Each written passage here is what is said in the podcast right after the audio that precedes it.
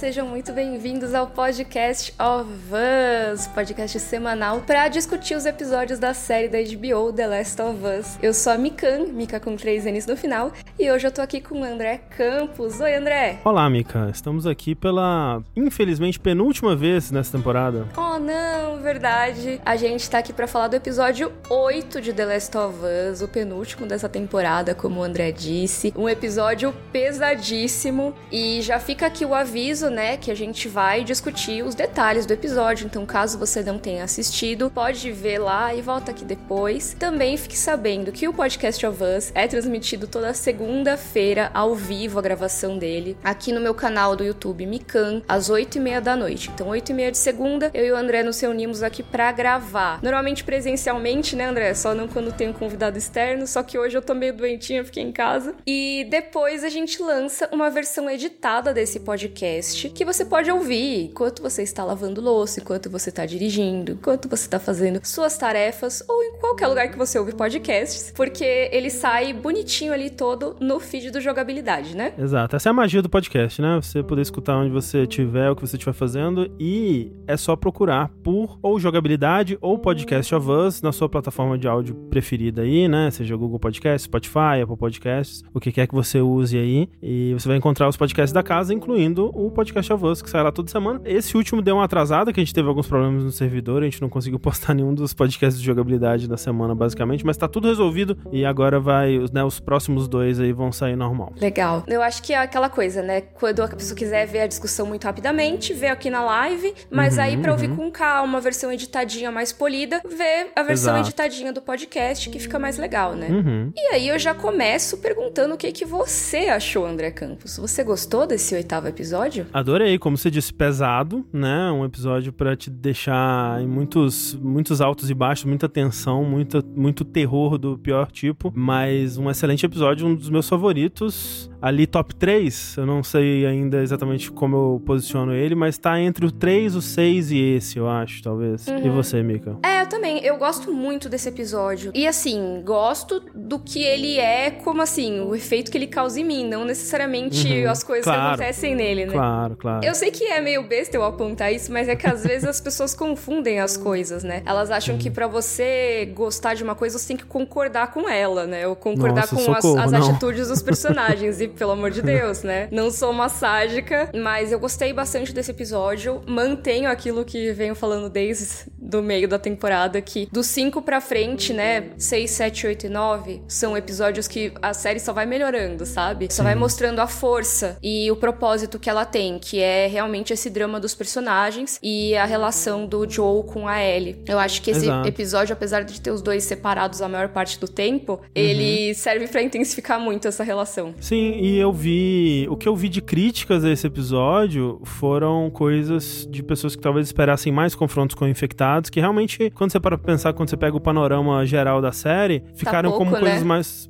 pontuais, né, em alguns momentos, assim, que houver esses confrontos, enquanto que no jogo realmente é, né, uma terça-feira, você encontrar um infectado no meio do caminho para qualquer coisa. Então, realmente, isso ficou meio é, é, podado na série, mas eu entendo, porque a maior parte desses confrontos com infectados no jogo estão lá para prolongar ou pra dar um momento de respiro, de, de uma atividade diferente para você fazer enquanto você joga, e raramente eles têm um propósito narrativo mesmo, né? Eu acho que os, os confrontos com infectados que tiveram esse propósito narrativo foram os que foram mantidos. Né? Uhum. Nossa, eu concordo muito, André. Eu entendo, realmente, se for parar pra pensar, a série tá com menos confrontos, né? uhum, né? Uhum. Mas é isso. Eu, por exemplo, né, pensando na história de The Last of Us, eu joguei o jogo algumas vezes, fazia tempo que eu não jogava, uhum. e eu fui jogar de novo agora antes da série e terminei esse final de semana. Então foi quase junto ali com o final da Olha série. E é engraçado porque eu já tinha finalizado essa parte desse episódio e tava me direcionando pro final, e eu pensando, ah, beleza, agora é só essa parte. E aí ainda tinha toda uma parte com vários Sim. infectados que eu tinha Você que enfrentar. Daquela. E que é uma é, parte sim. muito legal pensando em gameplay, sabe? Uhum, é muito. sim. Faz toda a diferença no jogo. Mas pra história do jogo, tanto não faz diferença que eu nem lembrava que ela existia, Exato. sabe?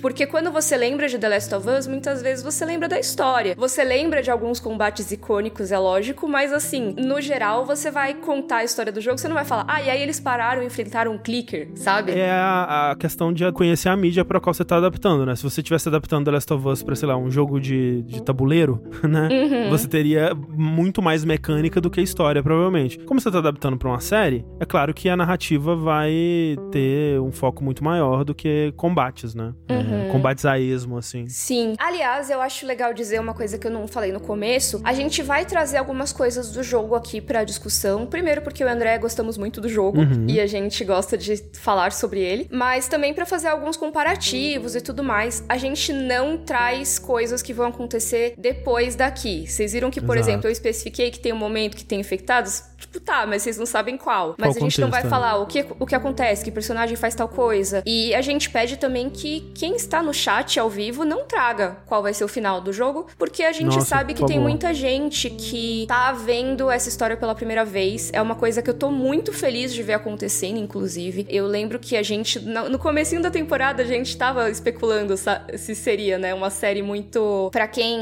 jogou só, ou uhum. se pessoas novas entrariam nesse mundo e teriam a experiência dessa jornada pela primeira vez. E eu tô vendo que muita gente que não jogou tá curtindo a história agora do zero. Então, eu acho que é legal manter essa experiência para eles, né? Acho que vale a pena. Eu vi, acho que ontem ou anteontem, uma notícia de que continua a escalada da audiência, né? Tipo, acho que atualmente já tem por episódio o dobro do que tinha no primeiro, sabe? Então, uhum. é muito impressionante como que o boca a boca tá trazendo gente e com certeza esse pessoal, uma grande parte são pessoas que não jogaram, né? Então. Ai, coisa boa, né? Fico feliz. Uhum.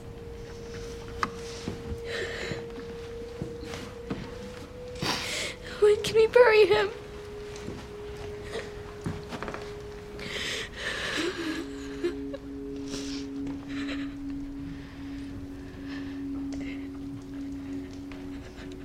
The ground is too cold to dig. We'll bury your father in the spring.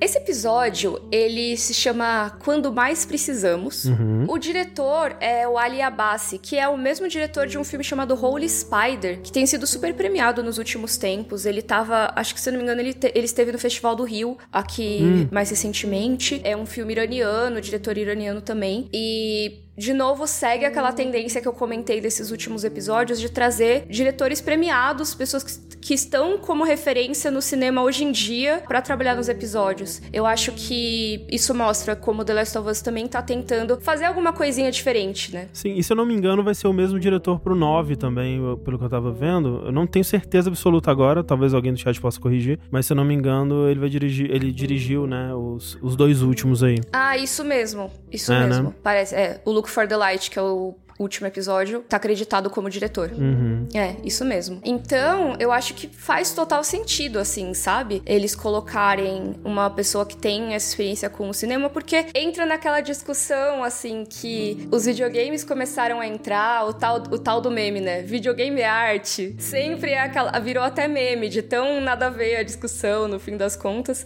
Mas com as séries de TV, a gente já teve um momento semelhante. Não exatamente de ah, série de TV é arte, porque meio que ninguém questionou tanto assim. Mas uhum. houve um momento em que as séries de TV elas deixaram um pouco de ser é, aquele o enlatado e se transformaram em uma coisa de primeiro escalão do audiovisual, né? Então, atores de cinema que iam parar na TV, sei lá, 20 anos atrás, aquilo era fim de carreira. Uhum. Ou início, né, de carreira. Também, é, é. Assim, o cinema era onde as pessoas queriam estar. Tá, exato, e se exato. você acabasse indo pra TV depois, era, cara, você se rebaixou. Sim. Hoje em dia, não. Hoje em dia, você vê esse movimento acontecendo, tanto faz. A pessoa pode estar no cinema, pode estar na TV. E eu sinto que agora a gente também tá vendo mais esse movimento com os diretores, com os roteiristas. Não quer dizer que não tivesse acontecido antes, sabe? Não é The Last of Us que fez isso, já existe há uhum, bastante tempo. Uhum. Mas eu acho que isso mostra que, assim, a gente estava falando sobre uma adaptação de games ser decente até alguns anos atrás. Nossa, será que a gente vai ter alguma adaptação decente de videogame? Alguma coisa que nem de enlatado podia ser chamado, assim, sabe? Uma coisa mais ou menos que pelo menos a gente ficasse feliz. E a gente já veio pro ponto em que a gente tá com o mesmo tratamento feito para séries que são as tais da Peak TV, que o pessoal fala, né? Que é meio que uhum. o auge do entretenimento televisivo. É muito legal ver como que The Last of Us foi uma série que teve um tratamento especial pensando em uma adaptação de games. Literalmente o negócio... Literalmente não, né? Mas é meio que o negócio chega no bonde, pega o bonde andando e quer sentar na janela. The Last of Us pegou o bonde andando e sentou na janela, cara. Pegou o melhor, melhor tá dos mundos sentado, ali, né? É. Nossa, total. É, eu, eu não tenho um olhar tão treinado assim para cinema e série pra realmente identificar, nossa, olha, a assinatura desse diretor tá aqui, né, muito claramente e tudo mais, mas eu achei um episódio muito bem conduzido, né? Tudo que ele precisava passar de tensão, de suspense, de emoção, acho que ele conseguiu fazer muito bem. Realmente não sei o quanto disso, né, cabe ao, ao diretor, aos showrunners, né? Essa linha para mim ela é sempre um pouco tênue, uhum. mas tô empolgado de saber que o próximo episódio também tá nas mãos de quem dirigiu esse, né? Nossa, sim, também também tô bastante empolgada. O que, que a gente fala do David? Será que a gente fala dele já? Ou a gente fala do, da comunidade no geral? É porque o, o, episódio ele abre com essa visão dessa comunidadezinha, né? De uma vilazinha, né? Que primeiro parece uma cidadezinha realmente, num cantinho assim, bem isolado, uhum. né? Que tá coberto por neve e tudo mais. E depois a gente vai descobrir que não é uma cidade, não é uma vila, na verdade é um resort, né? E é aquelas vilazinhas, né? Que você. É, que você pode alugar um chalé. É, Exato. É, tipo, e ficar lá tem um refeitório, né? Meio que Exato. a pregação é no refeitório. Antes da gente continuar, eu só vou ler, que a gente tá com três superchats aqui. Opa. Eu tô com medo de um deles já expirar, então já vou ler os três. Uhum. Muito obrigada a quem tá mandando superchat. Vamos lá. Manual de Sobrevivência CCXP respondeu: A nossa Ellie cresceu. Ô, oh, tadinha. Crescer desse jeito, coitado. É. Ian Almeida, o que acham da construção da Ellie e sua relação com a violência? Ela vem do Joe batendo, amando Mortal Kombat. Games geram violência. Ainda mais pensando no futuro da série, vocês poderiam fazer um episódio extra com spoilers do segundo jogo da série. Quem sabe, Ian? Quem sabe? Hum. Leonardo perguntando se acabou a maldição. Acho que é a maldição das adaptações de videogame. Acho que sim, né? É, assim, é, é aquilo que eu, eu, eu lembro da gente ter comentado sobre no primeiro episódio, talvez, é que The Last of Us é um jogo muito especial também, né? Então ele é uma fonte muito rica para uma adaptação como essa. Eu não acho que. Não, agora que eles conseguiram fazer isso com a adaptação de The Last of Us, eles vão pegar qualquer jogo e vai ser uma adaptação é. É, né, de TV incrível como foi. Eu acho que é, foi um casamento muito perfeito, né? Entre o jogo certo, a equipe certa, as pessoas certas envolvidas, os atores certos. Mas sim, é, é legal ver que isso, na verdade, já há bastante tempo, né? A gente tem pessoas que realmente se interessam pelo material, que jogaram os jogos, que se interessam por videogames, que entendem a linguagem dos videogames fazendo essas adaptações, né? Tipo, pode voltar lá, sei lá, Castlevania, né? É claramente uhum. um pessoal muito apaixonado pelos jogos e por aquele universo e tal. Isso a gente já vê há algum tempo, mas eu acho que esse destaque a mais, né, que The Last of Us tá tendo, óbvio, por ser da HBO, mas eu realmente acho também que é um caso especial de The Last of Us. Eu acho The Last of Us, né, ele tá, ele tá no meu top 10 jogos de todos os tempos, assim, não é à toa, né? Eu acho que é um jogo muito, muito fora da curva mesmo, até hoje. Nossa, total. Concordo com você, André. Acho que não tenho hum. nada, nada a acrescentar nesse assunto. mas então vamos lá, voltando aqui pra comunidade do resort, né? O David, é, o ator dele, é, o Scott Shepard, ele estava em Breaking Bad e eu não lembro dele. É, então, eu tive que procurar, assim, eu lembrei da carinha dele, ele até. Acho que ele aparece também naquele É o Caminho, que é um do. Um... O filme do Breaking Bad, né? Que é bem ruim, inclusive. Quase deu um spoiler do Breaking Bad, mas ele uh -huh. é daquele grupo. Eu acho que ele é. Ah, Pelo jeitão okay. dele, no, no, na foto que eu vi dele no, no, Breaking Bad, eu acho que ele é. Mas eu também não lembrava dele, não. Ah, se pá. Eu acho que deve ser. Mas talvez não seja, porque é que todos eles eram meio, meio iguais, os caras, não Exato, sei se. Né? Mas, uma coisa sobre o David que eu acho até que faz sentido eu não lembrar muito do rosto dele, é que ele tem um rosto extremamente esquecível. É, ele parece um, um, sujeito qualquer, né? Assim. E é isso que eu gosto dele, é, é. especificamente. É. Tem um personagem nas Crônicas de Gelo e Fogo que se chama Cócegas, hum. que é o The, The Tickler né? Tipo, é hum. o que hum. faz cócegas. Que é um torturador, basicamente. E Sim. ele até aparece em Game of Thrones, mas a descrição dele no livro é muito boa, porque ele é basicamente o cara que tem a feição mais comum que você poderia encontrar. Hum. Ele é alguém que, tipo, se você visse, você esqueceria no segundo seguinte, uhum. sabe? E eu não acho que o David seja necessariamente alguém que você vai esquecer no segundo seguinte, mas ele é muito um cara comum, sabe? Ele não te passa nenhuma reação muito forte imediata, assim, né? Exato. É, tipo, tipo, ele é um cara, um cara inofensivo, tá É, ligado? é. Sim. E é muito interessante ver um cara tão aparentemente inofensivo assim, sabe, que não te gera nenhuma opinião, esconder tanta coisa perversa por dentro. E o- a forma como o episódio vai mostrando isso é muito legal. Exato. Exatamente, eu acho que esse que é o, é o lance, assim, porque você começa não sabendo exatamente o que achar desse cara, né, desse pastor que tá, começa pregando um, um versículo, um capítulo, sei lá, do livro do Apocalipse, e aos pouquinhos você vai vendo que o buraco é mais embaixo, o buraco é mais embaixo, é mais embaixo, é mais embaixo, e, tipo, no final você tá, meu Deus, que ser tenebroso, né, assim... Sim, tava aguardando tudo isso, cara, meu Deus. É, tudo isso, né, exato. Nossa, total. E aliás, é, você falou, né, que ele cita uma coisa da Bíblia, ele cita o capítulo 21 do livro do Hum. Apocalipse. E aí eu tava até dando uma lida, né, pra ver Sim. o que que isso traz e tudo. Aí a passagem é assim, ele cita em dois momentos, né, depois ele cita pras filhas do cara lá que morreu, então, pra filha, né, do cara que morreu. Uhum. Então ele fala: E vi um novo céu e uma nova terra, porque já o primeiro céu e a primeira terra passaram e o mar já não existe. E eu, João, que pra quem não sabe, o livro do Apocalipse é o João, né, que tem as visões e tal, vi a santa cidade, a nova Jerusalém, que de Deus descia do céu, adereçada como uma esposa ataviada para o seu marido. E ouvi uma grande voz do céu que dizia: Eis aqui o tabernáculo de Deus com os homens, pois com eles habitará, e eles serão o seu povo, e o mesmo Deus estará com eles e será o seu Deus. E Deus limpará de seus olhos toda a lágrima, e não haverá mais morte, nem pranto, nem clamor, nem dor, porque já as primeiras coisas são passadas. Eu acho que vem muito daquilo de Apocalipse ser o fim, mas ser um novo começo, né, Uhum. também. E, e eu acho que é, é isso que tá representando, né? Tipo, a primeira terra já se passou e o mar não existe, né? A gente tá agora, eles, né, estão vivendo numa segunda terra. Uhum. E esse centro comunitário, né, é claramente esse tabernáculo que, que é Uhum. citado nesse, nesse capítulo. E assim, isso vai ficar mais claro ao longo do episódio, mas David claramente se vê como Deus, né, dessas pessoas e de- dessa so- sociedade aí, né? É, ele tem o tal do God Complex, né? Ele, ele É. se vê com um propósito maior do que o que ele realmente tem, né? Ele acha Sim, que tudo que, o que acontece com ele é uma coincidência. Tipo, é uma coincidência, não. Não é mera coincidência, mas que foi feito pra acontecer. plano e é maior, um plano é. maior que ele tem que se envolver. E aí, ele não pode simplesmente ser um nojento que quer pegar uma menininha. Tem que ser a pessoa especial que É. vai liderar com ele, vai levar essas pessoas pra um caminho melhor. Não pode ser simplesmente ele dizer que ele tem desejo, né? E que não surgiu por acaso, é tudo, né, uma série de eventos que levaram aquilo e esse é o caminho e tudo mais. E você vê, né, inclusive até no final do episódio já, que ele passa por esse arco todo de contar primeiro pra ele que, ah, eu, eu descobri Deus né, depois do fim do mundo, depois do apocalipse e tudo mais. E no final você vai descobrir que, na verdade, ele nem acredita de fato, né? Ele, ele Uhum. só usa de religião pra controlar as pessoas, né? Ele mesmo acha aquilo uma besteira, né? Uhum. Então, pra ele, ele é Deus, né? Ele não segue nenhuma religião. Ele, é- ele é o, a pessoa que passa a religião adiante, né? Basicamente, assim. Uhum. Pra que as pessoas sigam ele, né? Então, realmente tem esse complexo aí no David. Tem até um comentário aqui da Keiki Musume que é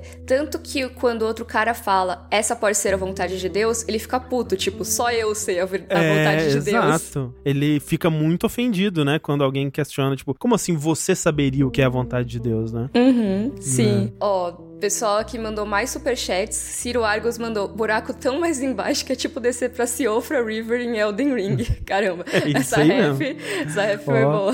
Eu peguei. O pessoal tava brincando, né, do culto da Mikan, que eu li a passagem. Mas é que eu acho que é legal ver a passagem completa, porque quando tem citação em obras, assim, nunca é à toa, sabe? Ninguém joga uma, uma referência à toa, e se joga, é- normalmente a obra não é tão legal assim, sabe? Uhum, tipo, ah, e aí ele estava ouvindo, sei lá, Starway to Heaven. Por quê que o personagem estava ouvindo Starway to Heaven? Sabe? Você vai dizer isso no seu É. livro, no seu jogo? Normalmente tem algum significado. As coisas são colocadas Sim, sim. por al- algum propósito, né? E nesse caso, ele tá muito falando, que nem você comentou, de uma nova terra, né? Então veio esse apocalipse que deu meio que um reset no nosso planeta, né? E aí ele se propõe a dizer: ó, não, ó, a gente já passou pela arrebatação, né? Ou arrebatamento, Exato. eu nunca sei como é que fica. Arrebatamento. Arrebatamento, né? Né? Que, que seria, né, esse juízo final aí, que uns vão, outros ficam, tipo, nesse caso eles teriam sido talvez os escolhidos para ficar e reconstruir um novo mundo. Não sei Sim. se seria para isso. E tem esse aspecto também que ele fala depois, né, que ele leu essa passagem muitas vezes, e eu tava ouvindo no podcast eles comentando que na, na cabeça deles, o David lê essa passagem sempre que acontece uma morte ou algum, algum desastre, alguma desgraça, assim, na comunidade. Porque tem essa parte também, né, de que Deus limpará dos seus olhos todas as lágrimas, não uhum. haverá morte, nem planto, nem clamor. Porque é justamente isso, é não percam a fé. Isso aqui que aconteceu é triste e tudo mais, mas é tudo parte do plano. Se vocês continuarem comigo, né, a gente vai para um lugar que não vai ter nada disso, né? Vocês vão ser salvos, vocês vão viver eternamente comigo, uhum. né? Então, ele, ele, precisa muito manter essa comunidade unida e ele usa muito da, da religião para isso. Com certeza, é uma forma de dizer, não, não precisa de luto, porque, ó, a gente já passou pelo apocalipse, então Exato. não precisa ter lágrima, nem morte, nem pranto, assim. Não é existe é mais passado, essas coisas, né? é, é, porque metafisicamente não existe uhum. mais morte, então sim, não, não, é pra sim. chorar que seu pai morreu, não. tipo... Mas peraí, meu pai morreu. Não, não, calma, não. É, não morreu tá não, porque não haverá mais morte, nem pranto, nem clamor, nem dor. É. Tadinha da menina. Mas, enfim. Uma coisa interessante é que essa parte tão religiosa assim não tem exatamente no jogo. Tem só aquela citação pendurada, né, André? Que citação? no refeitório, quando tem o confronto da, da ah. Ellie e do David, tem esse negócio, ah, que você precisar, ele vai prover. Ah, tá tipo, escrito lá? Não lembro. Tá, he shall provide. Hum, legal. É, é, não sei o que, you need, he shall provide. É menos focado, né, nessa parte religiosa, até porque, como a gente já comentou outras vezes, essa é uma vantagem da série em cima do jogo, que você consegue ver essas novas perspectivas, né? Você consegue ver a perspectiva do David, a perspectiva uhum. da comunidade, enquanto que no jogo você tá nesses pedaços ou na perspectiva do Joe ou da Ellie, que é muito limitada, né? Então, talvez até essa coisa mais religiosa exista, mas ela não é tão. não tá tão em destaque, né? Sim, e talvez nem seja o David que é o pastor. Pode ser é, que a comunidade como um todo tenha outra pessoa, né, como pastor. Uhum, uhum. Não sabemos. Aquele lugar ali seja, tipo, um, lugar onde são os cultos ecumênicos deles e não necessariamente de uma é. religião só. A gente não tem como saber exatamente, né? Mas a, essa foi a, a, leitura que eles colocaram na série. E eu achei interessante porque aí eu acho que ornou bem com isso do David ser esse cara que não enxerga coincidências, né? De ser tudo por um propósito. Total. Nada é por acaso. É a frase marcante do David, né? Que é o tudo acontece por um motivo, né? Uhum. Ele também usa essa frase, né? Ela é muito importante pro personagem dele no jogo também. E aí ligar isso a esse complexo de Deus, a esse essa ideia de um propósito maior e essa coisa do, do David tá perdendo aos poucos o, o controle e a fé, né, do obediência, sei lá como você quer dizer, do da comunidade, né, que também é algo que você vê no jogo e você já começa a ver daqui, né, que uhum. essas pessoas, assim, elas claramente estão é muito aquela vibe de culto, né, assim, de, de o David ele é esse líder que tem um certo carisma, mas você também não entende e dá para imaginar pela forma como ele trata ele, como que ele trouxe essas pessoas pro grupo, se foi uhum. quebrando elas psicologicamente primeiro, né, fazendo fazendo elas acreditarem através de manipulação que esse é o único caminho para elas. Só que agora as coisas deram uma virada, né? Esse inverno, como ele fala que foi muito cruel, não tem comida. O pai uhum. da, da menina da Hannah, né, morreu. O Alec, né, é o nome do personagem. Uhum. E agora tá todo mundo meio que duvidando, né? Até o braço direito dele, que é o. o... Que é o Troy Baker. Que é o Troy Baker. o James. É o James, né? O James. Uhum. Ele também, você vê claramente que ele não tá satisfeito, né, com os rumos que aquilo tudo tá levando, mesmo antes da ele aparecer na, na jogada, né? uhum. né? E muito bem colocado, realmente, o lance da, da, da, religião, né? Do, do culto aí, porque encaixa como uma luva mesmo nessa história toda. Uhum. Com certeza, eu, eu gostei muito dessa, dessa adaptação. É aquilo, né? Tem coisa que eles nem precisam mudar muito, eles acrescentam e começa a ressignificar o que já tinha no jogo, né? Uhum. Ah, mas aí tem o um negócio, né? De a coitada da Hannah perguntar: Ô, oh, podemos enterrar meu pai? Sim. Não, queridinha, tá muito frio, o chão tá muito duro. Vamos é, enterrar ele né? na primavera. Tipo, que Opa, ideia, né? Vai, vai enterrar assim na primavera, né? Tipo, é o. Na, na volta a gente enterra, né? É, na volta a gente enterra, exato. Não, e eu, eu, eu, tinha visto algum comentário no chat que era ele respondendo: ele agora vive dentro de todos nós. É, né? Pois é. E é meio que isso, né? Porque o pai virou guisado, assim, basicamente. Virou, virou sopa, né? Virou aquela sopa. Inclusive, já, já acho que é aquele, porque não dá pra saber porque depois a gente vê que tem pelo menos três cadáveres ali sendo secados, sei lá, sendo É preparados, com um né? plástico filme em volta, assim. É, exato. Então, não necessariamente é o pai da, da Hannah, não necessariamente é o Alec, mas poeticamente, né? é, e a- a- talvez até pelo jeito que é filmado algumas cenas, com o envolvimento da, da mãe também, né? E tem uma hora específica que, naquela hora do tapa, né? Que filma Uhum. ela, né? Especificamente pegando, assim, a sopa. Eu acho que é, faria sentido, né? Narrativamente, se fosse o Alec que, que virou Uhum. a sopa ali, o, virou o guisado. É muito comum na cultura pop, quando vai falar de canibalismo, pegar um personagem que perdeu um ente querido e fazer esse personagem consumir, muitas vezes sem saber, né, a carne. E aí descobrir depois, geralmente, né? Uhum, sim, ou mesmo, né, acabar, por exemplo, nesse caso, se for isso, se eu não me engano, a esposa dele, a esposa do falecido, ela tava, também no caso a viúva, que chama, esqueço a palavra, é, a viúva tava preparando a carne e ela pergunta, que carne que é essa? Ele, ah, é carne de veado, né? Não, e ele fala, assim, sem nenhum, né, sem dar a entender, assim, nada, né? Tipo, ele olha pro lado com a cara mó desconfiada, hum, é, não é humano, hein? Não, Uhum. não, hein? É, nossa, só faltou isso, né? Porque tava muito suspeito ali. E Muito. eu não sei, assim, quem não jogou o jogo? Conta pra gente quando que vocês perceberam que a galera era canibal. Porque eu acho que tava, assim, tava bem sinalizado desde o começo do episódio. Todos aqueles tropos de, ah, nossa, tá É. acabando a comida. Ah, o cara Sim. morreu, não pode enterrar. Ah, que carne é essa? Todas essas coisas eu acho que dão uma sinalizada boa. Mas eu não sei se foi uma coisa tão na cara assim, só porque já tinha jogado o jogo e já sabia, sabe? Os sinais estão lá, né? Até o sinal, por exemplo, de que o... são poucas as pessoas que sabem, né? São mais o círculo de confiança do David que sabe disso. Uhum. Uma dessas pessoas é, por exemplo, o James. E tem, né, uma. Quando eles vão comer, né, tem uma cena muito deliberada, assim, do James com dificuldade de colocar a colher ou o garfo na boca na hora, assim, né? Então tem Uhum. várias dessas coisinhas, assim, que eu não sei se já dá pra perceber quem não tá prestando atenção, né? Porque a gente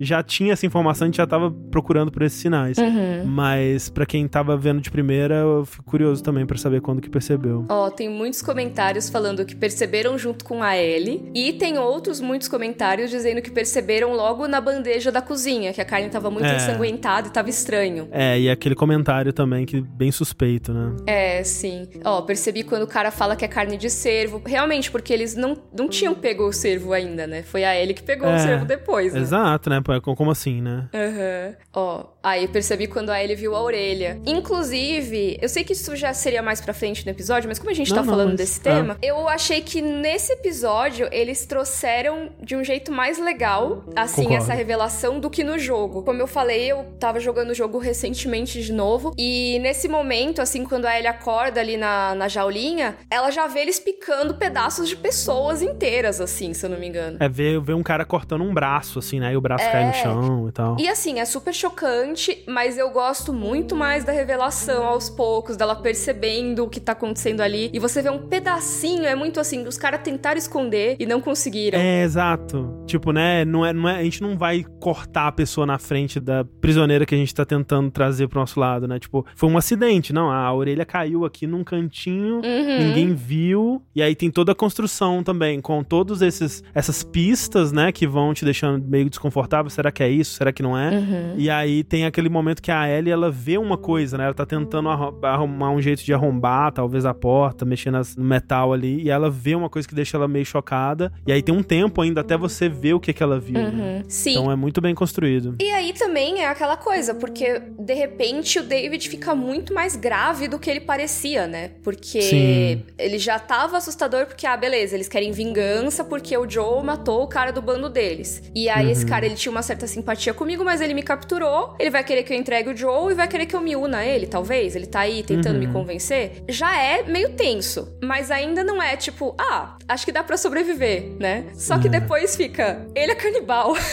tipo, ele é um canibal fanático. E eu até acho assim, tipo, pô, ok, sabe? Pô, no inverno, você vai morrer ou você vai comer um, um cara que morreu acidentalmente. Mas daí é, tipo, pô, dar essa comida como se fosse carne de servo, como se fosse outra coisa, dando pra família do morto comer sem saber, né? Cara, É sim. de um nível de maldade, é de um nível de crueldade ali que eleva muito mais qualquer medo, qualquer apreensão que a gente tinha com em relação ao David. Com certeza, e acho que aí, nesse momento, a Ellie fica muito mais, caraca, eu tô numa enrascada, assim. Mas vamos, vamos voltando, vamos voltando. Bora, bora. Vamos voltar pra Ellie antes dela ser capturada que ela tá caçando, enquanto o Joe tá lá todo ferrado, coitado. No episódio passado a gente teve Desculpa, eu preciso falar isso. Teve um ah. comentário, era pra ter chamado o Sushi de convidado pra esse episódio. É, ó, essa daí é bem interna, hein? É uma piada interna muito boa. Se você não sabe, vai ouvir o jogabilidade, que você vai, vai pegar o contexto em uns 200 episódios. É isso.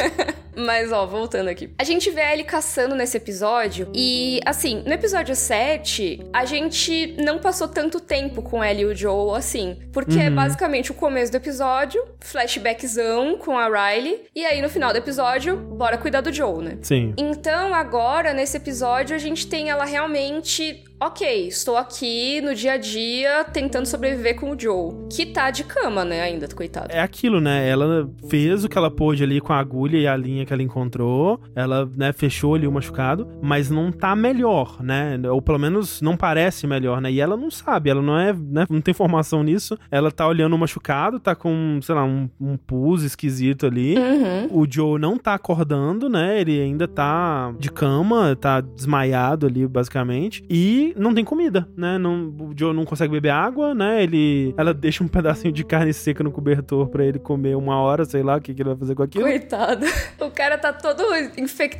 infectado não de cordyceps, mas de infecção mesmo. É, exato, né? E ela não sabe o que fazer. Tanto que até quando ela começa a comer a carne seca, eu achei que ela fosse dar pro Joe, tipo mamãe pássaro, assim, sabe? Uh, mas, mas não foi o caso. Mas aí ela decide caçar, né? Ela decide pegar o rifle e ver se ela encontra algum animal para trazer, né? Né? Inicialmente ali ela até vê um coelhinho, tenta caçar, só que ela cai de cara na neve. Uhum. E eu achei bem legal essa cena do coelhinho, porque é uma referência e muda um pouco o que tem no é, né? jogo. Né? Sim. Que uma coisa bem legal do, do jogo The Last of Us é que nesse momento que o Joe fica machucado e que a gente tem esse, a neve e tudo mais, e aí ele tentando sobreviver e ajudar o Joe, é o momento do inverno em The Last of uhum. Us. O jogo ele é dividido em quatro estações, né? E você tem bem a quebra de tempo pro inverno. Dá a entender que a Ellie já tá um certo tempo também caçando, né? Tentando sobreviver por ali. Mas a, a primeira coisa que aparece depois do letreiro de inverno é um coelhinho super fofo pulando. Nossa, o coelho mais fofo do universo, assim. Ele Sério? é muito fofo. Ele, eu acho que eles devem ter colocado no briefing, assim, pro artista. Faça o coelho mais fofinho, mais abraçável de todos. Sim. E aí, do nada, esse coelho é atravessado por uma flecha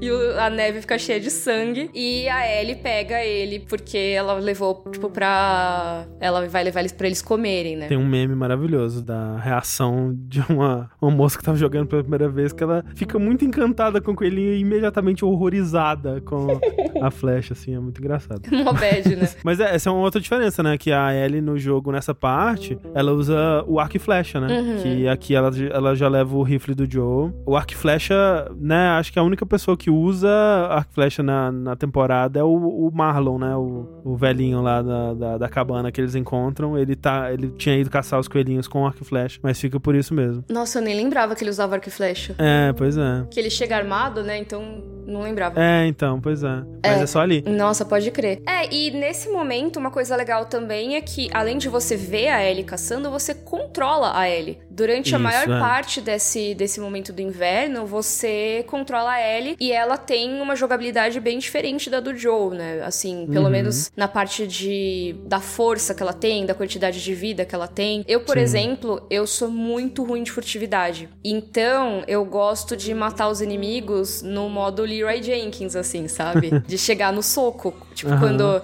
quando a furtividade falha. E não dá para fazer isso com a Ellie, cara. Você morre não. em dois segundos, porque ela é uma garotinha adolescente que toma soco, né? Eu acho legal que. Acho que gente chegou a comentar isso no episódio passado, mas quando ocorre aquela cena, né, deles no cavalo, o Joe cai no chão, a Ellie tá lá tentando acordar ele e tudo mais, tela preta, e quando volta, já é essa cena da Ellie caçando sozinha, né, o uhum. coelho. E você fica, meu Deus, o Joe morreu, é isso mesmo, né? essa tensão ela dura muito mais no jogo, enquanto que na série eles já dão uma resposta. Uhum. Só que é interessante porque esse pedaço todo que você tá jogando com a Ellie, beleza, ela consegue usar usar as mesmas armas, ela tem a faquinha dela que é eterna perna, né? Ao contrário do Joe, que tem que improvisar Isso. faquinhas e as faquinhas sempre quebram. Verdade, Aí pra ele tem a clicker ela é dela. boa. Pra clicker ela é boa. É, exato. Tem alguns, algumas situações que ela, que ela é boa, mas justamente eu acho que eles fizeram um bom trabalho de, ao mesmo tempo, fazer uma personagem que ainda é divertido de jogar, ela ainda tem as suas habilidades, ela ainda, né, ela, ela é um pouco mais ágil, então ela tem algumas coisas que são mais legais, mas de te fazer sentir saudade do Joe, né? Tipo, você Uhum. sentir realmente, não, peraí, realmente o Joe, ele faria isso aqui tudo muito mais fácil, né? Sim. É, e você quer mais ainda salvar o Joe, porque você sabe que com o Joe vivo e bem, você vai estar mais seguro também. Uhum, com certeza. É aquilo, né? Você pensa, se eu tivesse pelo menos o arsenal do Joe, talvez Exato. eu ficasse mais de boa. Porque você tem Exato. pouquíssima coisa. Eu acho que a parte da Ellie é o que chega mais perto do survival horror, assim, que tipo tem é, no Last of no Us. começo. é. Sim, que você tem, imagina, tem uma hora que você tá cercado de, de infectado numa cabana assim, e você tem que. Você não tem balas, você tem que ficar catando as balas que caem, é pouca, você não pode errar os tiros, senão já era. É bem legal. O David vai te jogando bala, né? Também. Esse é um momento que não tem no, na série, né? Uhum, sim. É, tem todo um momento que eu, eu vi até o pessoal no, no chat comentando que sentiram um pouco de falta dos infectados no momento em que a Ellie e o David criam um suposto vínculo, né? Porque Sim. eles têm. No jogo eles têm que passar por uma parte juntos e tal. E nisso eles acabam enfrentando vários infectados. E aí. Um salva o outro, né? É isso, então assim, meio que geram uma amizade. confiança não maior, uma é. amizade, é, uma confiança, né? Sim, sim. E aí a galera sente falta disso, eu entendo. É, eu entendo. É, é, fica mais chocante quando ele revela que ele sabe que a Ellie é a parceira do cara que matou o pessoal dele, assim. Uhum. Mais surpreendente enquanto que na série é muito rápido, né? Mas ao mesmo tempo, talvez desse pra fazer um- uma versão resumida, né, deles encontrando um infectado, sobrevivendo rapidinho juntos ali, não precisava ser toda aquela... Eles enfrentam um baiacu juntos, né? Que é o bicho que aparece, o gigante que aparece É. no episódio 5, né, se não me engano. Isso. Eles enfrentam um juntos ali, um ou dois até, talvez. Talvez. Agora eu tô. Eu não lembro, acho que é um, e- mas um tem só, vários né? clickers e tipo um monte de corredores. É. Vários clickers juntos, né? Então é um, é um dos momentos de combate mais tenso do jogo, se não o mais tenso, assim. Uhum. E, e realmente, quando você passa por aquilo, você tá tipo, nossa, né? Esse cara me, me ajudou demais. Ele, eu sobrevivi graças ao David, né? Então você tem Uhum. aquele choque maior ainda quando acontece a cena em seguida. Uhum. É, e depois seu mundo cai, né? É. Mas é, a Ellie ela vai tentar conseguir um servo, né? Porque ela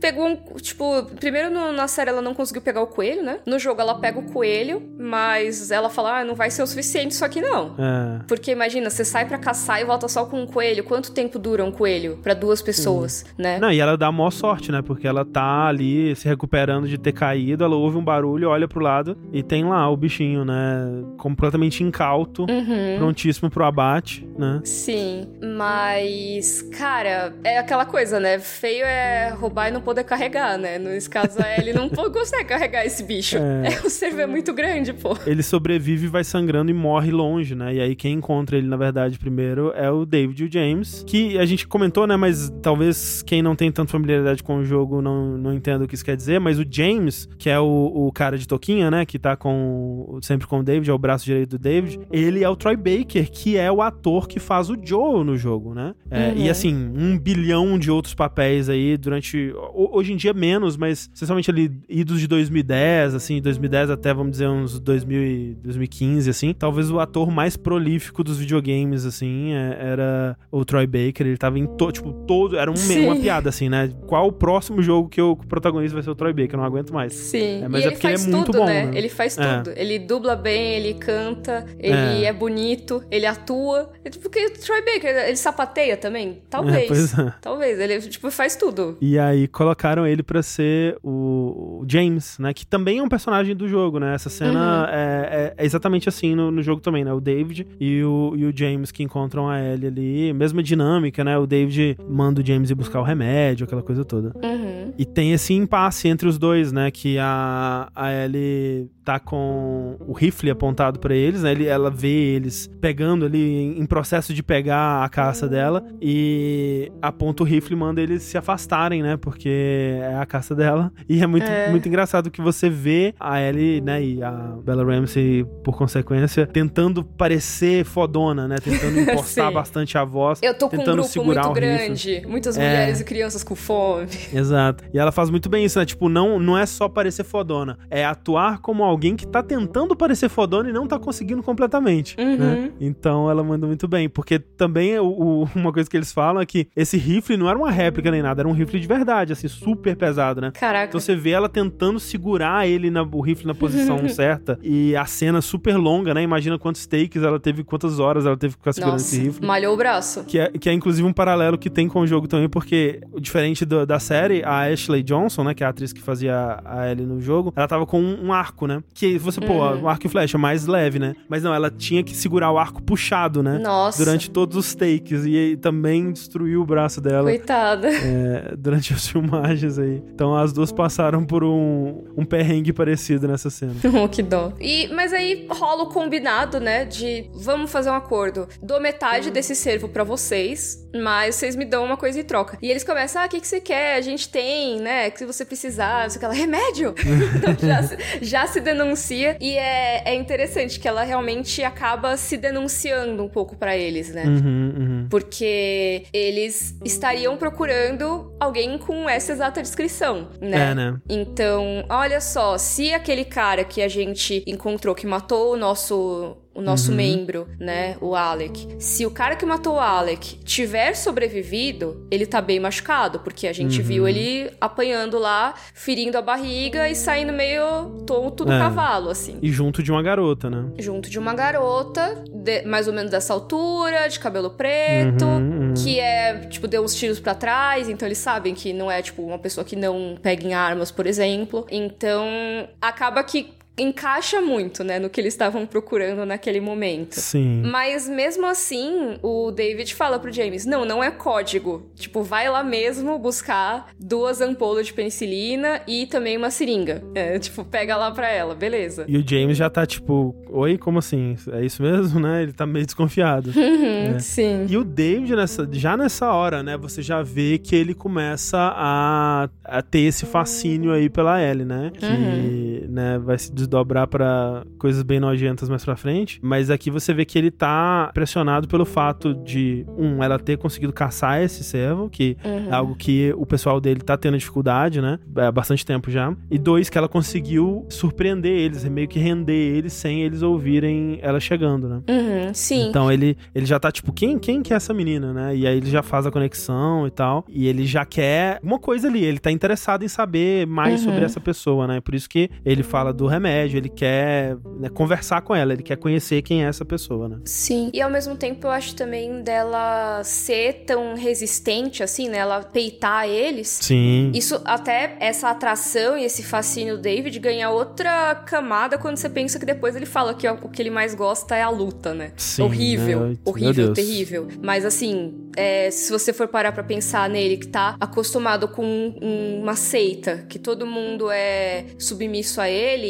encontrar alguém que desafie, pra ele é um desafio, sabe? É Exato, uma, é tá uma s- uma coisa, uma coisa boa pra ele, sabe? Que engaja ele. É o que ele fala, que ele tá cercado por ovelhas e ele quer um, alguém que seja um igual, né? Uhum. Né?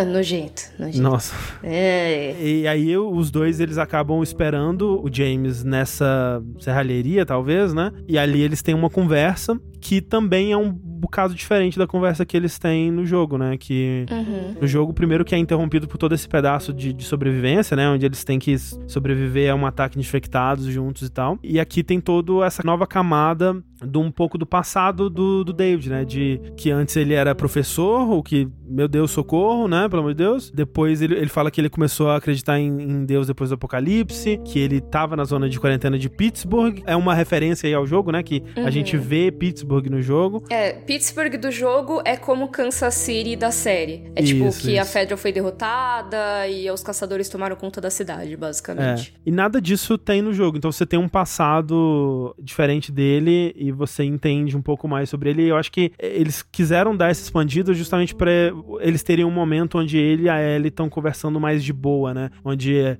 a Ellie faz piada, ele, ele aceita de boa, né? Ele, ele faz ela rir um, um pouco também e uhum. tal. Então eles têm um momentinho ali que, putz, talvez esse cara não seja tão ruim assim, né? Talvez eu possa confiar nele, pô, ele, tá, ele foi buscar remédio, né? Ele tá de boa aqui e tal. Uhum. Cara, eu li um comentário que me perturbou muito, André. E eu não sei hum. se eu nunca tinha pensado nisso, tipo, e você também não, mas enfim. Hum. Rafael Mazuca disse: Eles não caçavam cervo. Cervo era um codinome pra gente. Eles acharam o cervo por acaso ou por causa do tiro da Ellie. Será? Eu acho que não, eu acho que não. É. Também acho que não. Mas se for, é muito perturbador. É, até porque deve ser mais difícil encontrar pessoas do que animais, né? No lugar Sim. que eles estão, assim. Isso é, é verdade. Ter uma preferência pra, pra, pra carne humana, eu acho que não. Eu realmente acho que o lance de comer carne humana surgiu da necessidade, por conta de uma necessidade. Né? É, é eu, eu, concordo, eu concordo. Acho que seria é. muito específico, assim, né? É, sim, sim. É, total. Mas então, tem aquele momento que eles teriam que passar esse tempo juntos, né? Mas, de qualquer forma, vem depois a revelação de que o David sabia quem era ele. Exato. Ou pelo menos ele imaginava, e conforme ele foi interagindo com ela, ele passou a ter certeza. Que olha só, né? Que como tudo acontece por um motivo. A gente tá com fome, precisando de recursos. A gente mandou quatro homens numa cidade próxima e só três voltaram. E o que um não deles era um pai de família, era um pai né? de família, tinha uma filhinha que nem você. Uhum. Hum, e ele foi morto por um homem louco que viajava com uma garotinha. Tipo você, olha só que curioso. Quem se arrepiou nessa parte aí? Porque vendo a série, né? Acho que como eu já vi essa cena um bilhão de vezes, é, eu não me arrepiei. Mas assim, a primeira vez que eu vi essa cena no jogo, eu me arrepiei demais. Assim, é muito uhum. bem construída. Assim, você tá começando a confiar nesse cara e ele manda essa. E tipo, eita, o que tá acontecendo? Né? Uhum. Tudo foi abaixo. Tudo que eu tava construindo aqui agora foi abaixo. E é muito rápido, assim, é muito impactante. Vale dizer aí também a curiosidade que o ator que faz o James no jogo, ele é o Nolan North, que é outro. Se você for ranquear, elencar top atores de videogames dessa época, é o Troy Baker e o Nolan North. Eles até tiveram um canal de YouTube juntos por um tempo. e o Nolan North, pra quem não sabe, ele é o Nathan Drake, né? Ele é o protagonista dos jogos da Naughty Dog antes de The Last of Us, né? Eles fizeram uma. Até então eles tinham feito uma trilogia, né? Depois saiu o 4 e tal. Mas lá ele é um, né? Um herói de ação, assim, né? Um, um Indiana Jones-like super piadista, né? Cheio de, de uhum. bom humor e tiradas e tudo mais. E aqui ele faz esse cara que é, é muito diferente dos personagens que ele faz, né? Que o, o, o David do, dos jogos, ele tem essa coisa também de ser um cara meio esquecido, mas ele é mais acabado pela vida, né? Ele é um uhum. sujeito mais com uma cara mais sofrida, assim. Sim, mas ele é todo simpaticão, assim. É, uma voz bem suave, assim, né? E até estranho, porque a Ellie tá toda, sabe, durona com eles e ele, não, vamos dar o remédio sim, sabe? Que legal, uhum. não, me ajuda com isso aqui. Tipo, ah, vai para lá, eu vou para cá, sabe? Ele é super amigável. E acho que é exatamente o alcance que o Nolan North tem. E agora, o outro ator que eu esqueci o nome que faz o David agora na série, o Scott Shepard, Shepard, eu acho? Uhum, Shepard. Uhum. Que é isso, é um alcance. É, tipo, é conseguir parecer um cara de boas, totalmente inofensivo e conseguir ir acrescentando essas camadas de ameaçador, cínico, perverso e até chegar num ponto que é um cara completamente sem controle, né? Que ele tá ali meio é, possuído pelo, pelo próprio desejo dele, pela uhum. própria doideira sim, dele, sei sim. lá o quê. E que é um predador, literalmente. tipo, em todos os é, sentidos ele é um predador, tá ligado? É, exato. Mico, eu queria ler dois comentários aqui, ó. O Boa. Rafael disse: No depósito tinham vários pertences de pessoas, fora que o grupo que achou o Joe e Ellie já chegaram atacando. Eu acho que sim, eles caçavam humanos mesmo. E da Priscila. Hum. É, eu entendi assim, porque eles foram para cima do Joe para poder ter eles como alimento. O Joe e Ellie não ofereceram riscos nenhum a eles. Hum. E assim, eu acho que, de fato, eles estão se alimentando de humanos. Eles falaram, os últimos seis meses foram muito difíceis, né? Então eles estão se alimentando de humanos já há algum tempo. Então, sim, eles, né, o, o, o pai da, da Hannah lá, provavelmente não, com certeza não é o primeiro humano. E eles conseguiram, sei lá como, né? Talvez pegando viajantes, né? E tudo mais, caçaram humanos pra, pra comer sim. Mas eu não acho que uma coisa não anula a outra, né? Eu acho que se eles encontrassem um servo, eles iriam preferir, né? Até porque, pô, pelo menos dizem por aí, né? Que a carne humana é muito ruim de comer, né? É muito ruim? Dizem que é dura, né? Não sei. Eu espero nunca ter que provar. não sei. Na verdade, eu acho que é, eles teriam preferência por uma carne que não fosse humana, né? Se eles pudessem É. escolher. Ó, tem um comentário do Ciro Argos falando: tá me dizendo que eles escalaram um cara chamado Scott Pastor? Sim. O ator se chama Scott Pastor. É o Scott Pastor. Tem que perguntar pro sushi, exato. E tem um comentário muito bom também de Guzi dizendo: No jogo é mais pesado porque você massacra muita gente, entre aspas, gratuitamente. David traz consequência. Na série fica mais leve por ter sido só um por defesa. Eu concordo muito com essa visão, porque quando a gente vê. Assim, concordo, mas com uma ressalva. No jogo, a gente tem um grupo bem maior de caçadores ali onde eles estão, né? Quando eles chegam lá no laboratório e tal, tem um grupão de caçadores. Não, é, não são só quatro pessoas, é bem mais, né, André? Sim, exato. E você pode, tipo, tentar, né, passar com alguns, alguma stealth, não precisa matar todo mundo, mas você acaba matando uma galera. Alguns é obrigatório, sim. Então, nesse caso, o David ele não estaria simplesmente procurando um cara que acabou morrendo, né? Mas sim uns caras que foram massacrados pelo Joe. Mas é aquilo também, né? No, no jogo, você não sente empatia, ou pelo menos na maior parte do tempo, pelos vilões, né? pelos Uhum. antagonistas, né? Você não Sim. vai sentir empatia pelo soldadinho que você matou, você não vai sentir empatia Sim. pelo David ou o bando de caçadores do David, pessoas que moram na comunidade do David. Aqui é um pouco diferente porque você vê o sofrimento da filha, o sofrimento da mãe, Sim, é mais eficaz um cara morto do que 30 Exato. do jogo. você sente ali, né, por ser uma comunidade bem, bem fechada e bem sofrida, né, o impacto que Uhum. aquela uma morte causa neles, né? Que é o que aconteceria na vida real, né? Tipo, pô, seu pai, seu marido morre, né? É horrível, né? Tipo, você, dependendo Uhum. da, da circunstância, você vai querer justiça, muitas vezes uma justiça que não é exatamente justa, né? Sim, é, e que naquela casos. comunidade lá que eles criaram é daquele jeito, né? Tipo, tem que capturar os Exato. caras, ou matar, ou sei lá, alguma É. retaliação pra não saírem impunes, né? Sim, sim. É aquilo, né? Tipo, o cara morreu porque ele, tipo, matou o Joe antes, mas beleza. Mas o pessoal da comunidade do David não sabe, né, o que aconteceu pro cara morrer. É. Até onde eles sabem, nossa, esse homem maluco com a garotinha veio e matou cruelmente o nosso, nosso querido pai de família Alec aqui, né? É, tipo, ele chegou meio no susto, né? O cara tava só roubando cavalo É, pra não tinha comer. nada com nada, e né? o Joe ali. chegou matando o cara, pô. É, foda. Enfim. É, acontece, acontece. Mas enfim, quando o David ele faz aquela revelação, o James já tá emboscando a Ellie, né? Ele já tá com a arma apontada. Eu gosto Isso. muito desse momento Muito, também. É muito bom. Porque é muito tipo, Ellie, você tava aqui achando que você tava maioral? Não, eu tenho tanto controle sobre você e sobre essa situação que o meu cara já tava com a arma apontada pra você há um tempão, sabe? É uma reviravolta e, tipo, é aquilo de novo. Agora você tem tudo pra duvidar desse David, mas pera, ele ainda tá me dando remédio e ele acabou de impedir que eu fosse morto aqui, né? Tipo, ele Sim. mandou o James abaixar a arma. O que que tá acontecendo, né? Por que que ele tá deixando a, a Ellie ir embora? E no... E com remédio ainda, pro Com cara remédio, é. que matou o brotherzinho da comunidade dele. Sim. O que no, no jogo fica mais claro que imediatamente eles vão já seguir eles, né? Que eles querem, na verdade, chegar até onde tá o Joe, né? Uhum. É inteligente da parte deles deixarem ela voltar pra onde quer que ela esteja escondida, que aí as pegadas vão revelar onde tá o cara que eles realmente querem, né? Uhum. Sim. E a Ellie, pelo menos assim, nesse momento, ela tem uma coisa muito importante que é o antibiótico, né? Ela, o David realmente entregou, né? O que ele tinha prometido, então Uhum, uhum. ela vai lá com a seringa, enfia no meio da, da ferida mesmo. Não sei se isso funciona, mas pro Joe funcionou que nenhuma beleza. Nossa, É, né? maravilha. Talvez tenha sido mais rápido, né? Porque a- a- acho que a ideia é que aquilo seja absorvido de alguma forma, né? E normalmente, sei lá, você toma no braço, na, na bunda, sei lá.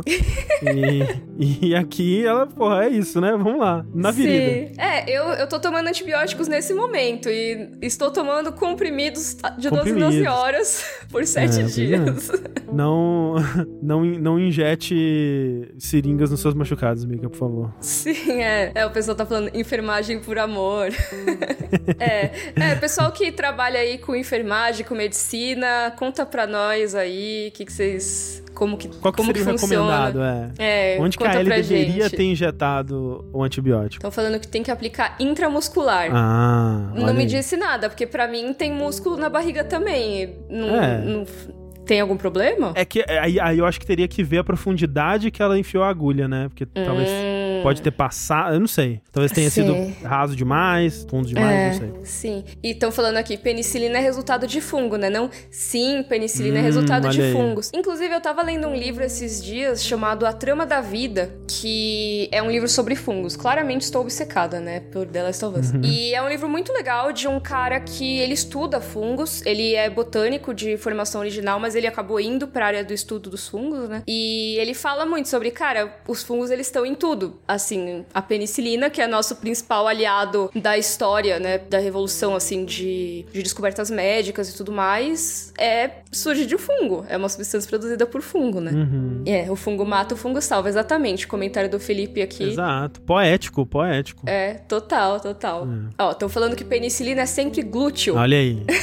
então, É o que eu tinha fica aí falar. a informação. A Ellie tinha que ter dado uma injeção no bumbum do Joe pra que melhorasse. Mas é isso, cara. Eu acho que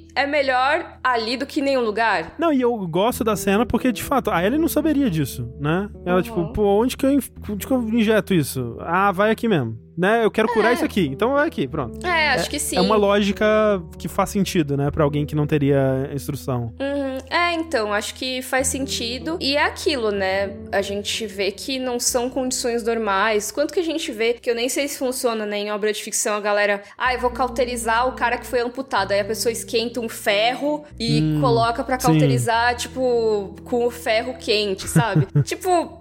Eu acho que não deve ser um método ideal. Talvez não funcione bem, não seja É, recomendável. é. Mas às vezes funciona, sei lá, não sei. É, no, no, o pessoal tá lembrando. No jogo, ela prende aquela camiseta, né? Com aquela estampa circular, né? Hum. Ela prende essa camiseta com silver tape na barriga dele pra funcionar de curativo, né? Então, talvez aqui ela tenha sido mais cuidadosa até. Sim. Mas acho que no, total. no jogo ela também injeta no machucado, né? Então, Também, também. né? É, eu não lembrava Mas, se era, mas ela injeta assim. Enfim. A gente volta pro resort, né? Eles, ah, Uhum. pô, então, né? Carne que com certeza não é humana. Você não está comendo a carne do seu marido que faleceu, senhora? Imagina, Com não. certeza não. Tá tudo certo. E o David, ele dá um papinho de que a menina, a Rena, ah, você pensa que não tem mais um pai, mas você sempre terá um pai. E vai demonstrar respeito enquanto ele fala. É porque, a cena, a cena é, do tapa, né? é, que ela. Tipo, ouve seu pai. ela quer que os dois morram, né? O, o Joe e a Ellie, né? Que tem que trazer os dois à justiça aí, matando eles. E aí o David vai lá, né? E, e eu acho que é muito um momento de, assim, eu não posso deixar que essa garota, ela verbalize, né? O que tá, provavelmente tá todo mundo pensando. Uhum. Que aí sim eu vou perder o controle disso aqui. Ele usa ela como exemplo, né? E dá um tapa nela ali. E tem toda aquela coisa assim. É muito no detalhe, né? As técnicas de manipulação que você consegue imaginar que foram usadas pra praticamente todo mundo desse lugar aí. Tem isso do essa coisa super paternalista, né? De, de se considerar o, o pai. Porque até, tipo, poderia ter uma interpretação de que ele tá falando de Deus, mas ele fala que você vai respeitar o seu pai enquanto ele fala. Então ele tá falando dele, né? Tipo, ele se considera o pai dessa comunidade inteira aqui. Sim. É, ou se ele tá falando que o pai é Deus, então ele se considera a voz de Deus. É, tem Eu não isso, sei né? qual é mais tenso, né? Tipo. Eu, que eu acho que é um pouco verdade também, né? Mas quando ele fala, depois que ele fala isso, né? Ele estende a mão, mas ele não dá a mão pra ela. Ele espera ela ir até a mão dele, né? Então Ai, é aquilo, sim. tipo, você que precisa de mim, eu não tô te ajudando, não. Você vai entender que o seu jeito de levantar dessa situação agora é com a minha ajuda e você vai vir até mim, né? Uhum. Sim. Então é, é assim, é muito nos detalhezinhos, assim. Uhum, com certeza. Quão asqueroso ele é. E o outro detalhe é o James dando aquela choradinha enquanto come É.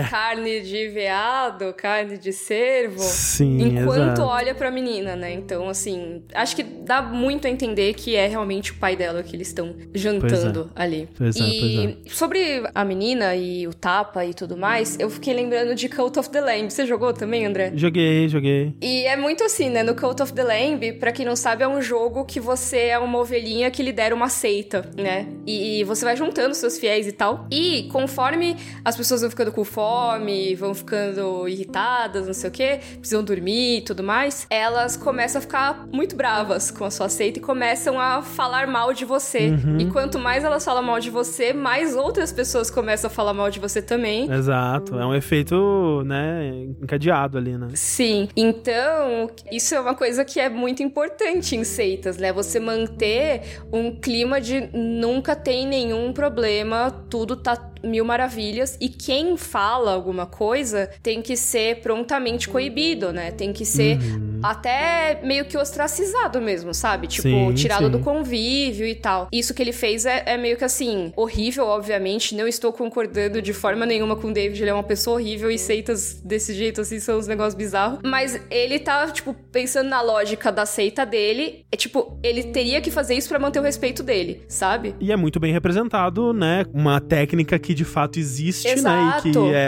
é usada, né, até hoje uhum. em seitas aí, pra manter o, as pessoas sob controle. E tanto que você vê. Ele agiu direitinho, igual o que a gente vê as histórias de seitas Exatamente. complicadas por aí, né? Você vê, por exemplo, a esposa, né? Ela, quando a, a Hannah toma o tapa, ela meio que reage, ela tenta se levantar assim, né? Uma coisa meio é, instintual ali, instintiva, né? Uhum. E, imediatamente o David só estende a mão assim e ela já fica na dela, ela senta de novo. Porque Sim. provavelmente né? É, aquilo já aconteceu em outras situações, em outras circunstâncias, outras vezes. E tá tudo, né? Tudo em casa ali, né? Tudo, todo mundo já, já entende muito bem como aquilo funciona. Uhum. É, você não quer ser o, o único, né? Porque é. uma coisa é, todo mundo começa a se revoltar ao mesmo tempo, mas se só você, aí você que toma o tapa, você que vai pra solitária, é. você que é expulso no Exatamente. meio do inverno, um monte de coisa, né? E a Ellie acaba tendo que largar o Joe pra trás. Ela ouve os corvos, né? Ela aprendeu rapidinho que os corvos ali if fazendo barulho indicam que tem gente se aproximando. Ela deixa a faquinha com o Joe, tipo. É, né? Que eu acho muito bom. Tipo, Não, essa cena é muito desesperador. Que, tipo, ela fala: olha, é, os caras estão vindo aí, vou fazer o possível aqui, eu vou despistar eles. Ela até coloca um armário, né, na frente da porta que leva pro porão, assim. Mas ela deixa ele com a faquinha e fala: não dorme, Joe. E aí ela vai embora e imediatamente ele vai fechando o olhinho, assim. e você fica, meu Deus, que desespero. E essa cena eu achei muito legal, porque a a gente viu a Ellie sendo ensinada pelo Joe, né, alguns momentos no episódio 6, em outras oportunidades, e você vê já que o Joe ensinou alguma coisa sobre caçada para ela, né, não só de como uhum. manusear a arma e tal. Isso, né, dela dela ver os corvos, os pássaros se movimentando e entender o que aquilo pode significar, né, mostra como ela realmente é uma, aprende rápido, né, e internaliza essas coisas e muitas dessas lições, né, dessa coisa de emular o comportamento do Joe, né, muitas dessas coisas ela demonstra nesse episódio que ela já consegue fazer bem pro bem ou pro mal, né? Uhum, sim. É. E o Joe, ele acaba acordando ali, né? Finalmente. É, o antibiótico fez maravilhas. Sim, porque tem ah, antes disso, né? A Ellie com o, o ah, cavalo. Ela pega, sim, verdade. Ela toma um tombaço ali, né? O, o, James dá um tiro no cavalo. Nossa, e doeu aquele tombo. Nossa, ela. Eu fiquei até pensando, nossa, é CG isso? É um dublê? O que tá acontecendo? É, é um boneco? Porque, Não, meu Deus, aquele boneco. O pescoço quase, sei lá. É, bate com tudo no chão, né? Realmente, é, um tombaço. Sim. Por essas outras que eu tenho medo de andar a cavalo, cara. Porque imagina. Nossa, é... sim. Vai saber quando o Troy Baker tá ali na esquininha pra tirar no seu cavalo. sim. E eles iam matar a Ellie, né? O James ia matar a Ellie, mas o David impede ele. E uhum. eles levam um cavalo, né? Porque é carne tecnicamente, né? É, depois você vê o cavalo lá, assim. É, e o resto fica para procurar o Joe. Enquanto isso, tem o modo stealth do Joe, né? Ele finalmente Sim. acordou, coitadinho. Mas ele tá lá catando os caras. E eu gosto que a música tem uns ruídos, tipo quando faz no jogo. Tipo, que uhum. começa a te notar no stealth. É tipo, nossa, tá tendo a treta, não sei o quê. É um, um zunido, assim, né? Que é o efeito de, de quando você tá se escondendo e alguém tá, te, tá chegando perto, né? Bem legal. Uhum, não, é, esse primeiro cara que o Joe mata eu achei a cena muito bem construída. Tipo, que tem aquele corte, né, que você acha que não vai dar tempo, né? Que o Joe acorda com um barulho vindo de cima da casa, aí o cara percebe que tem alguma coisa estranha com esse armário, você ouve, uhum. você vê o uhum. Joe ouvindo ele empurrando o armário, mas ele ainda tá deitado e tal, o cara uhum. descendo, e aí quando você acha que ele vai encontrar o Joe lá, o Joe já não tá mais lá na caminha, né? Uhum. Na colchonete ali. E talvez tá. até esse momento que o Joe acordou seja algumas horas depois, né? Porque eles estavam vendo todas é. as casas ali, talvez tenha Sim. demorado para eles chegarem. Talvez. E acho até que faz sentido, né? Porque aí daria tempo da Ellie estar lá depois, tanto Uhum. tempo na jaulinha e tal, né? Pois é. Mas aí o, o Joe voa com a faca no pescoço do cara e você vê que ele ainda tá sem força nenhuma, né? Ele cai em cima do cara, assim. Ele não. Uhum. Ele, ele consegue cravar a faca no pescoço dele, mas da- se ele não tivesse conseguido, já era também, né? Porque depois ele cai no chão junto com o cara e fica deitado ali, até conseguir levantar de novo. Sim. Não, e ainda perdeu um chive, né? Que ele vai ter que fazer outro agora. Gastou. Gastou. Gastou. o chive, não conseguiu Perdeu matar no soco, faca. perdeu a Sim. faquinha. Que é o item que você faz no jogo, que é a faquinha. Sim. Você pode matar os caras instantâneo. Mas uma coisa que eu acho interessante desse momento é que a gente vê, acho que pela primeira vez em muito tempo, o Joe mais ameaçador. Que é. É. tão mencionado na série, ele é tão esse cara, ah, é mega violento, não sei o quê. E aí você fica, não, até agora ele, tipo, tá normal, assim, né? Tipo, na É. medida do possível desse mundo. Ele teve reações proporcionais. Tirando, eu acho que talvez a- o primeiro episódio, né? Que é que ele soca o cara até a morte ali, né? Sim. Que é um, um momento bem de explosão de PTSD, de raiva dele ali, né? É, e que é explicado por isso, né? Sim, sim. É, você vê ele reagindo proporcionalmente às situações, né? Então, tipo, ele não, não tortura o pessoal da, da Kathleen, né? Quando ele pega aquele cara, nem nada, né? Ou os velhinhos, tipo. É, exato. Não é, precisava, né? tipo, nada, nada demais. Mas aqui você vê ele reagindo como a gente tinha ouvido esse Joe sendo descrito tanto pela Tess, né? E o Robert lá no comecinho, né? Quando eles têm Uhum. medo do que, que o Joe pode fazer quando ele fica violento. Quando você ouve o Tommy falando sobre o passado dele com o Joe também, tipo, essas memórias horríveis e tal. Uhum. E aqui você vê um pouco do que, que é de fato, né? Quando você vê o Joe querendo descobrir o paradeiro da Ellie. Que ele, Uhum. ele mata esse primeiro cara, depois ele consegue capturar os outros dois vivos ainda, né? Uhum. E aí tem a famosa cena da tortura, né? Sim, que é aquilo de falar para as pessoas apontarem o mesmo lugar duas vezes ali, né? E a Isso. versão de um tem que bater com o outro. E tem o clássico: ah, você vai pedir pra apontar? Não, eu acreditei no outro. É, exato, não precisa mais, não. é. O que é também super gratuito, né? Se eu parar pra pensar, mas É. é, é o Joe na, do jeitinho dele, né? Assim. Que Sim. inclusive tem um superchat do Isaac aqui, que é esse episódio teve um Joe mais parecido com o do jogo, mais brutal e violento. Mas é isso, a gente tem realmente uma volta do Joe bem violento mesmo, como o Joe do Velho Testamento. É o Joe do Velho Testamento, é isso mesmo. Exatamente. Exatamente. É, e, e assim, é, é que a gente tava falando antes, né? Desculpa, eu pensei. Que o Joe da série, ele é mais soft, né? Ele é mais pai, mais tranquilo, sabe? não sei qual é a palavra de usar aqui. Uhum. E, mas aqui a gente vê um Joe realmente bem parecido com, o- com o do jogo, né? Essa cena, a cena da tortura, ela é bem parecida, né? Que é isso mesmo, ele vai torturar o primeiro cara, enfia a faca no joelho dele, ameaça de girar a faca ali e tal, Uhum. até, ele, é, até ele marcar no mapa, daí mata o cara, e o outro, tipo, não vou te contar nada, por que, que você fez isso e tal, não precisa, e mata os dois. Tipo, não precisava, né? Uhum. Matar os dois ali, mas é aquilo. Ele tá num- numa situação limite, assim, também. Mexeu tá... com a filha dele. Exato, né? Mexeu Que com a pessoa agora- que mais importa pra ele naquele momento. Agora já tá modo filha, né? Tipo, É, então a total. gente vê talvez até uma diferença na, na atitude geral, na forma de agir do Joe, porque agora ele tem um vínculo muito mais estabelecido com a Ellie. Uhum. De protetor mesmo, de alguém que se importa Sim. e assim, não é só, ah, eu tô perdendo a minha carga, é tipo, o que que vocês estão fazendo com a minha filha? Aham, aham. É, é um peso completamente diferente, né? Então acho que por isso até que isso libera esses impulsos que poderiam estar enterrados nele, da época que ele era caçador com o Tommy, com a Tess Uhum, e tal, né? É, tipo, é é até narrativamente mais interessante, né? Porque você tem um salto maior, né? Do que você tava vendo do Joe até então pra esse Joe que agora Uhum. tá modo pai, full, vou proteger a minha filha, né? E enquanto que no, no jogo, ok, tá, a gente não tinha visto o Joe necessariamente torturar alguém, mas, pô, a gente acompanhou ele matando centenas de pessoas de formas Uhum. Às vezes bastante cruéis até aqui, né? Então não é tão chocante assim, é não é um salto tão grande. Uhum. No! No! Shit! Jesus! No! Why the fuck did you do that? He told you what you wanted. You motherfucker, fuck you. I ain't telling you shit. It's okay, No. I believe him. No. E aí a gente tem a Ellie na jaula, a gente comentou já Uhum. da cena da orelhinha humana, que é terrível, né? Quando o David Sim. chega com o prato, ela fica, não.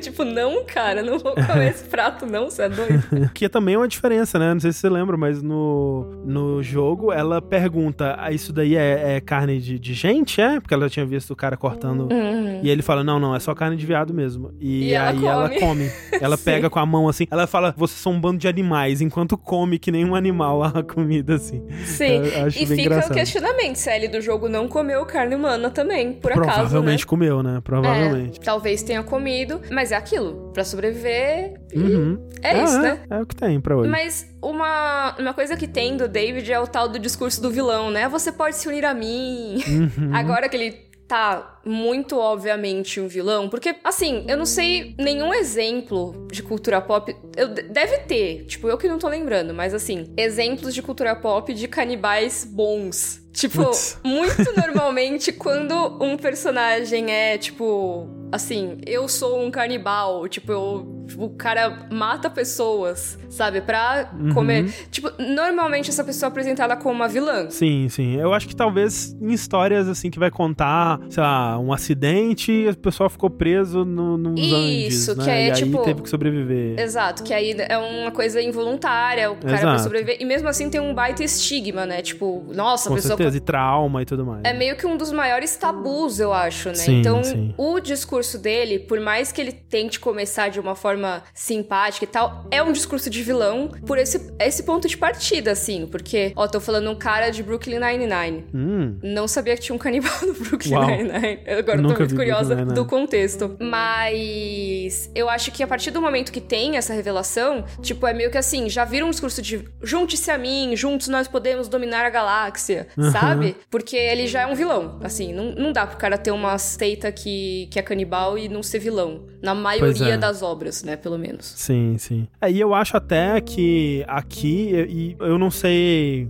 como eu me sinto em relação a isso ainda, mas eu acho que positivamente, talvez, porque na série eles até fazem um trabalho de deixar mais claramente, mais, né, é, é, em panos limpos, assim, as características de vilão do, do David, né? Tem como, o, o David do jogo, você tem como argumentar que ele só tava sobrevivendo, né? Ele tava, né, tava comendo carne humana, mas para sobreviver e que o lance dele ser um predador em, em relação a, a Ellie é muito mais sutil. Então, você pode ler isso, mas talvez não fosse a intenção dele. Talvez uhum. ele só quisesse ela como parte do grupo dele e uhum. sem segundas intenções em cima disso aí. No jogo fica menos claro, né? No, na série fica bem claro, é meio quase impossível. É impossível, né? Você não não concluir isso através das coisas que acontecem na série. É, ele quer que ela seja tipo uma rainha do reino dele, assim. É, é, sim. No jogo eu também acho difícil não chegar a essa conclusão, mas tem como. Se você não quiser ver isso, meio que você consegue argumentar que não é isso. Uhum. Mas aqui eles fazem um trabalho de deixar isso o mais claro possível, né? E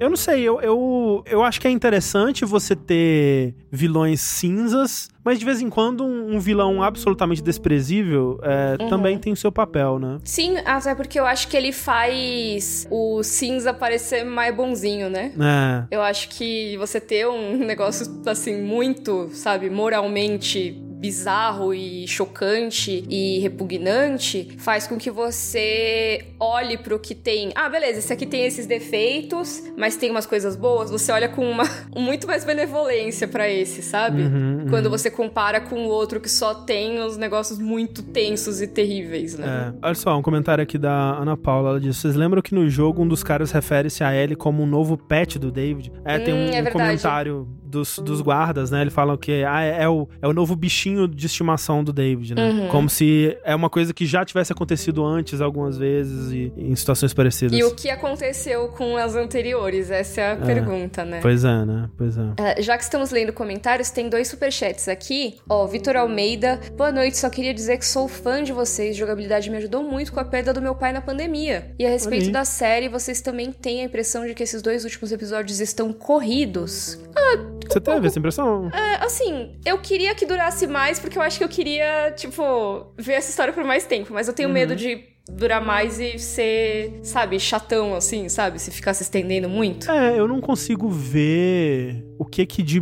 muito importante daria para ser colocado se eles estendessem, sabe? Tipo, daria para fazer as cenas um pouco mais longas, daria para ter, né, mais momentos uhum. com infectados e tudo mais, daria para incluir coisas novas, né? Óbvio, é, talvez funcionasse bem como funcionou das vezes das outras vezes que eles incluíram coisas novas, mas corrida eu não acho não. É, uhum. Eu não tenho essa sensação, pelo menos. É claro que já tô triste, né? Que vai acabar ano que vem. Sim, é total. Mas corrido eu não acho, não. É, talvez o corrido seja um pouco por isso. Eu fiquei, ai, poxa, podia ter, é. sei lá, duas temporadas, sabe? Do primeiro é. jogo. E tem também um superchat da Carol X, que é: tem alguma cena do jogo que não era tão essencial, mas vocês teriam adorado ver na série? Eu adoraria ver o Joe pendurado pela armadilha do Bill tentando atirar em infectados. É verdade, né? Uma, uma cena de ação que talvez fosse legal. Hum. Mas como. Né, porque ali é o Bill que chega para salvar o dia, né? Como a gente não tem Bill no, na timeline da série. Uhum. É, acho que como o pessoal falou aqui nos comentários, talvez agora a Ellie e o David enfrentando aí uns infectados, talvez. Mas é. não acho que fez tanta falta assim. Não. Ah, talvez eles enfrentando os infectados no, no subsolo no quinto episódio. É, eu ia falar isso, né? Ter um pouco mais expandido a exploração uhum. dos esgotos ali, né? Ver um pouco mais, talvez, da história daquela comunidade, do, do Ishi, do, dos seus amigos ali. Uhum. É legal. A parte também, uma parte que eu, que eu acho ela emocionalmente bem rica, assim, né? Porque aproxima o Joe e a Ellie depois de um momento de tensão, é quando a Ellie cobre o Joe com um rifle, né? Enquanto uhum. ele tá Sim. cuidando de, um, de, uns, de, uns, caras lá embaixo, assim. E ela uhum. serve de cobertura. Acho que é um momento legal também. Mas que foi adaptado legal na, na série. Achei que a adaptação uhum. que eles fizeram foi boa. Sim, verdade. Sempre tem, né? Sempre tem. É, sim, sim. É, às vezes, né, com um pouco mais de tempo, poderia entrar um, algumas outras coisas, mas eu tô achando muito bom o ritmo em geral, uhum, assim. Uhum. Apesar de eu querer que se estendesse um pouco mais, porque eu queria mais uma temporada, né? De, é. Desse arco, né? Tipo, vamos ter mais uma temporada pelo menos, mas aí já seria a adaptação do segundo jogo, né? Uhum. E aí, voltando aqui pro, pro discurso do David, tem uma coisa que ele fala sobre o Cordyceps. Ah, que sim. ele fala, né, que a verdade não foi revelada para ele por Deus, coisa nenhuma. Então ele é pastor, mas mais ou menos, né? Que é. quem revelou a verdade foi o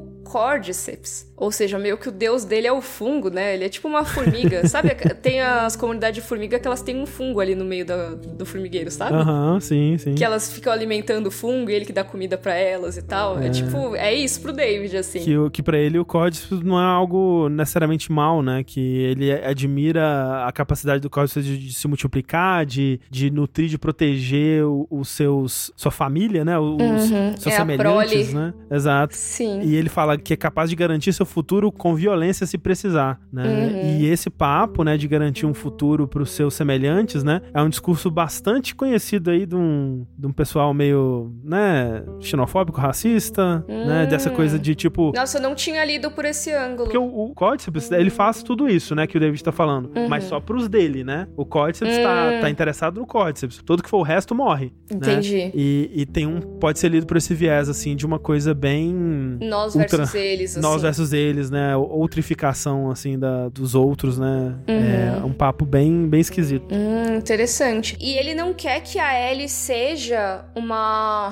Comentário aqui. Você tem um tempo pra ouvir a palavra do Cordyceps hoje? Ai, meu Deus. Mas o, o David, ele não quer que a Ellie seja uma seguidora dessa uhum. igreja dele, que é disfarçadamente né, a igreja do Cordyceps. nem a igreja de, de fachada, nem a igreja com que ele acredita verdadeiramente. Ele quer é que ela entre num posto de liderança. Ele vê a Ellie, pelo menos pelo que ele diz, né? Ele vê uhum. a Ellie uhum. como uma igual, né? Sim. E se não é como uma igual, ele diz isso, a gente não sabe se ele realmente é. vê ou se ele tá dizendo isso pra fazer um carinho no ego dela, né? Mas. Eu acho que é mais por aí, sim, sabe? Porque ele é um grande grande manipulador, né? Sim. E a gente vê que ele é um, assim, talvez mais do que um manipulador, um grande narcisista, né? Uhum. É aquilo, tipo, ele, ele vê a, a Ellie, ele fala, tem uma hora que ele fala que ele se vê na Ellie, né? E fala que a Ellie tem um coração violento e tudo mais. Uhum. E ele tá correto nesse sentido, né? A Ellie, a gente viu ela flertando com violência durante vários momentos da série, né? A gente viu uhum. ela, como ela reage à violência de uma forma muito peculiar, mas ela, eles, eles ainda são pessoas fundamentalmente fundamentalmente diferentes, porque o David ele só pensa no David, né? Sim. Você vê como ele lida com as pessoas, né? Ele não trata elas sequer como pessoas, é, é o rebanho dele, Uhum. completamente incapazes de expressar opiniões, de, de ter visões contraditórias a dele. Nada disso é, é possível. Ele Uhum. só, né? Ele, ele é violento pelo David, né? Enquanto que a Ellie claramente Uhum. se importa, né? Ela é uma, uma pessoa muito empática, né? Uhum. São muito diferentes, né? E ele querer fazer essa relação de semelhança só mostra como que ele não entende isso. Sim. Nossa, algumas pessoas estavam estavam comentando aqui que é muito um papo de predador e tudo mais. E eu fiquei pensando, a gente tá vendo uma seita nesse episódio, né? E eu fiquei lembrando muito da série The Val, que é Hum. uma série sobre uma seita. E tem uma coisa que acontece muito em algumas dessas seitas mais bizarras, assim, que é o tal do love bombing que acontece no começo. Hum. Que é, é literalmente assim, bombardeio de amor, assim. Que é todo mundo na seita, não só necessariamente o líder, mas muitas vezes, quando tem essas seitas que chegam a, a cometer, às vezes, alguns crimes e tal, é, o líder às vezes é muito carismático, rola uma coisa meio um flerte, que na verdade é você é muito especial, a gente precisa de você aqui. E muitas vezes todos os outros membros também, pra essa pessoa nova, recebem com todo aquele amor e carinho pra fazer a pessoa achar que só naquele lugar ela vai ter aquela felicidade, né? Sim, e sim. talvez o David esteja jogando uma dessa pra Ellie de assim, ó, você é, quer ser dominante, aqui você vai conseguir, porque você é uma igual, você não é que nem as outras garotas, né? Você é muito diferente e você aqui vai, vai ser muito especial, né? É assim, é direto da caderneta da manipulação, assim, do gaslighting, assim, porque é Uhum. ele falando assim: olha, você tá sozinha, né? Aquele pedaço da sua vida onde você tinha outras pessoas acabou, você tá preso aqui. E pra você sair, é só confiando em mim. É o único jeito. O único jeito de você não ficar sozinha é se você confiar em mim. E olha que legal, se você confiar em mim, não só você vai sair daqui e não ficar sozinha, mas você vai ter uma posição de liderança no nosso, no, no nossa equipe. Eu te vejo como igual, né? Então, assim, é muito. Nossa, é muito manipulativo, né? É, nojento. E que bom que a Ellie quebrou o dedo dele, entendeu? Né? Ah, Sim. nojento, cara nojento. Ellie, What? tell them that Ellie is a little girl who broke her fucking finger! Aí o Joe vê os caras, os corpos, né? Que a gente não tinha visto ainda os corpos humanos sendo fatiados, né? É. Isso é uma coisa que, que a série tinha poupado a gente um pouquinho. É o Joe que acha lá no frigorífico improvisado, que na verdade é só a temperatura ambiente, aparentemente. Pois é, né? Que tá muito frio, né? O mundo é a geladeira. Inclusive, Maite disse: o Joe acha um chaveiro de um olho quando entra no galpão dos corpos. Tem algum significado? É da mochila da Ellie, né? É o chaveirinho que fica pendurado na mochila dela. né? Isso. E aí a gente tem, acho que o momento mais forte do episódio, que é tudo assim. É, é bem parecido com o jogo, e ao mesmo tempo é bem diferente, porque tem uns momentos de gameplay bem maiores no meio, assim, né? Mas acho que a, par- a parte dramática é muito parecida. Sim, nesse momento, né? A partir do momento que o Joe acorda, no jogo você vai trocando entre ele e a Ellie, né? Você vai. é, joga um pouquinho com o Joe e às vezes tem uma cutscene com a Ellie. E aí o Joe anda anda pela, pela cidadezinha lá, né? Pela vila do David, que no jogo, se não me engano, é mais uma cidade mesmo, né? É bem grande, assim. É, tem uma cidadezinha, mas assim, é bem Talvez ainda assim, seja, né? vibe Silent Hill, que você não vê nada. É, é porque tá uma puta tempestade, É, né? sim.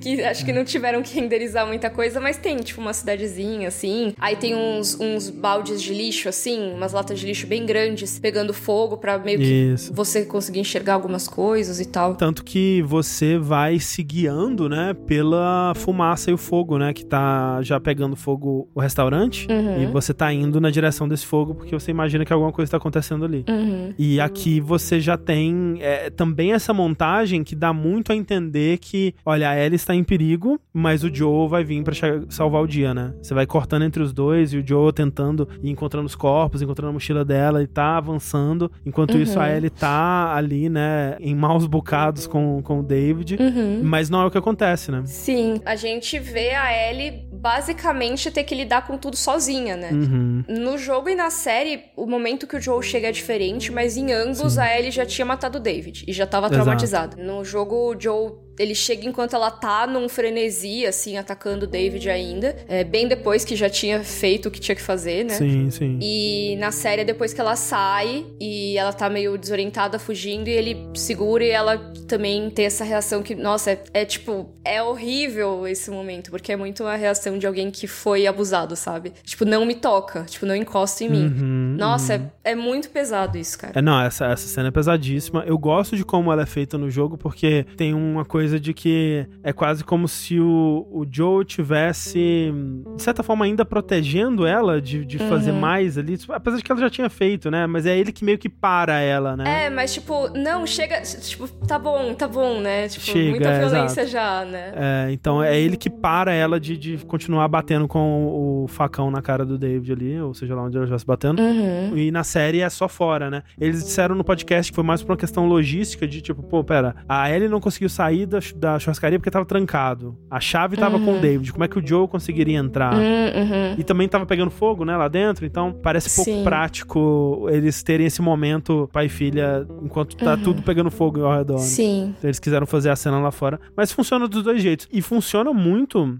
na série porque a gente tá elogiando ela durante a temporada inteira, mas meu Deus, né? Nesse episódio a Bella Ramsey deu um show mesmo, né? Em tudo. Sim. Esse episódio é muito vibe M-Tape, assim, que é aquele episódio que mandam pro M, que é a premiação das séries, pra dizer, ó, aqui, candidata a melhor atriz, tá, ó, sabe? Normalmente É. você pode mandar um episódio, né? Então eu acho que esse é o episódio de Bella Ramsey, acho que vai ser esse que vai ser enviado. Porque é o brilhou, assim. E do, do Pedro, talvez o, o 6, né? Talvez o 6 dele. Acho que sim, acho que sim. É, porque. Ou, ou talvez o, o 9, não sei. A gente ainda vai Quem ver mais sabe? um, quem sabe. Quem sabe? Mas eu queria trazer aqui, antes a gente tá falando do final, de quando o Uhum. sim, Joe e Ellie se encontram, mas essa cena toda do confronto da Ellie com o David, assim, na verdade são duas cenas, né? Tipo, é, tem aquela fala que tá infectada, né? Nossa, sim, né? A gente tem que falar disso. Isso, e depois tem a do, do refeitório. É. A dela tá infectada, eu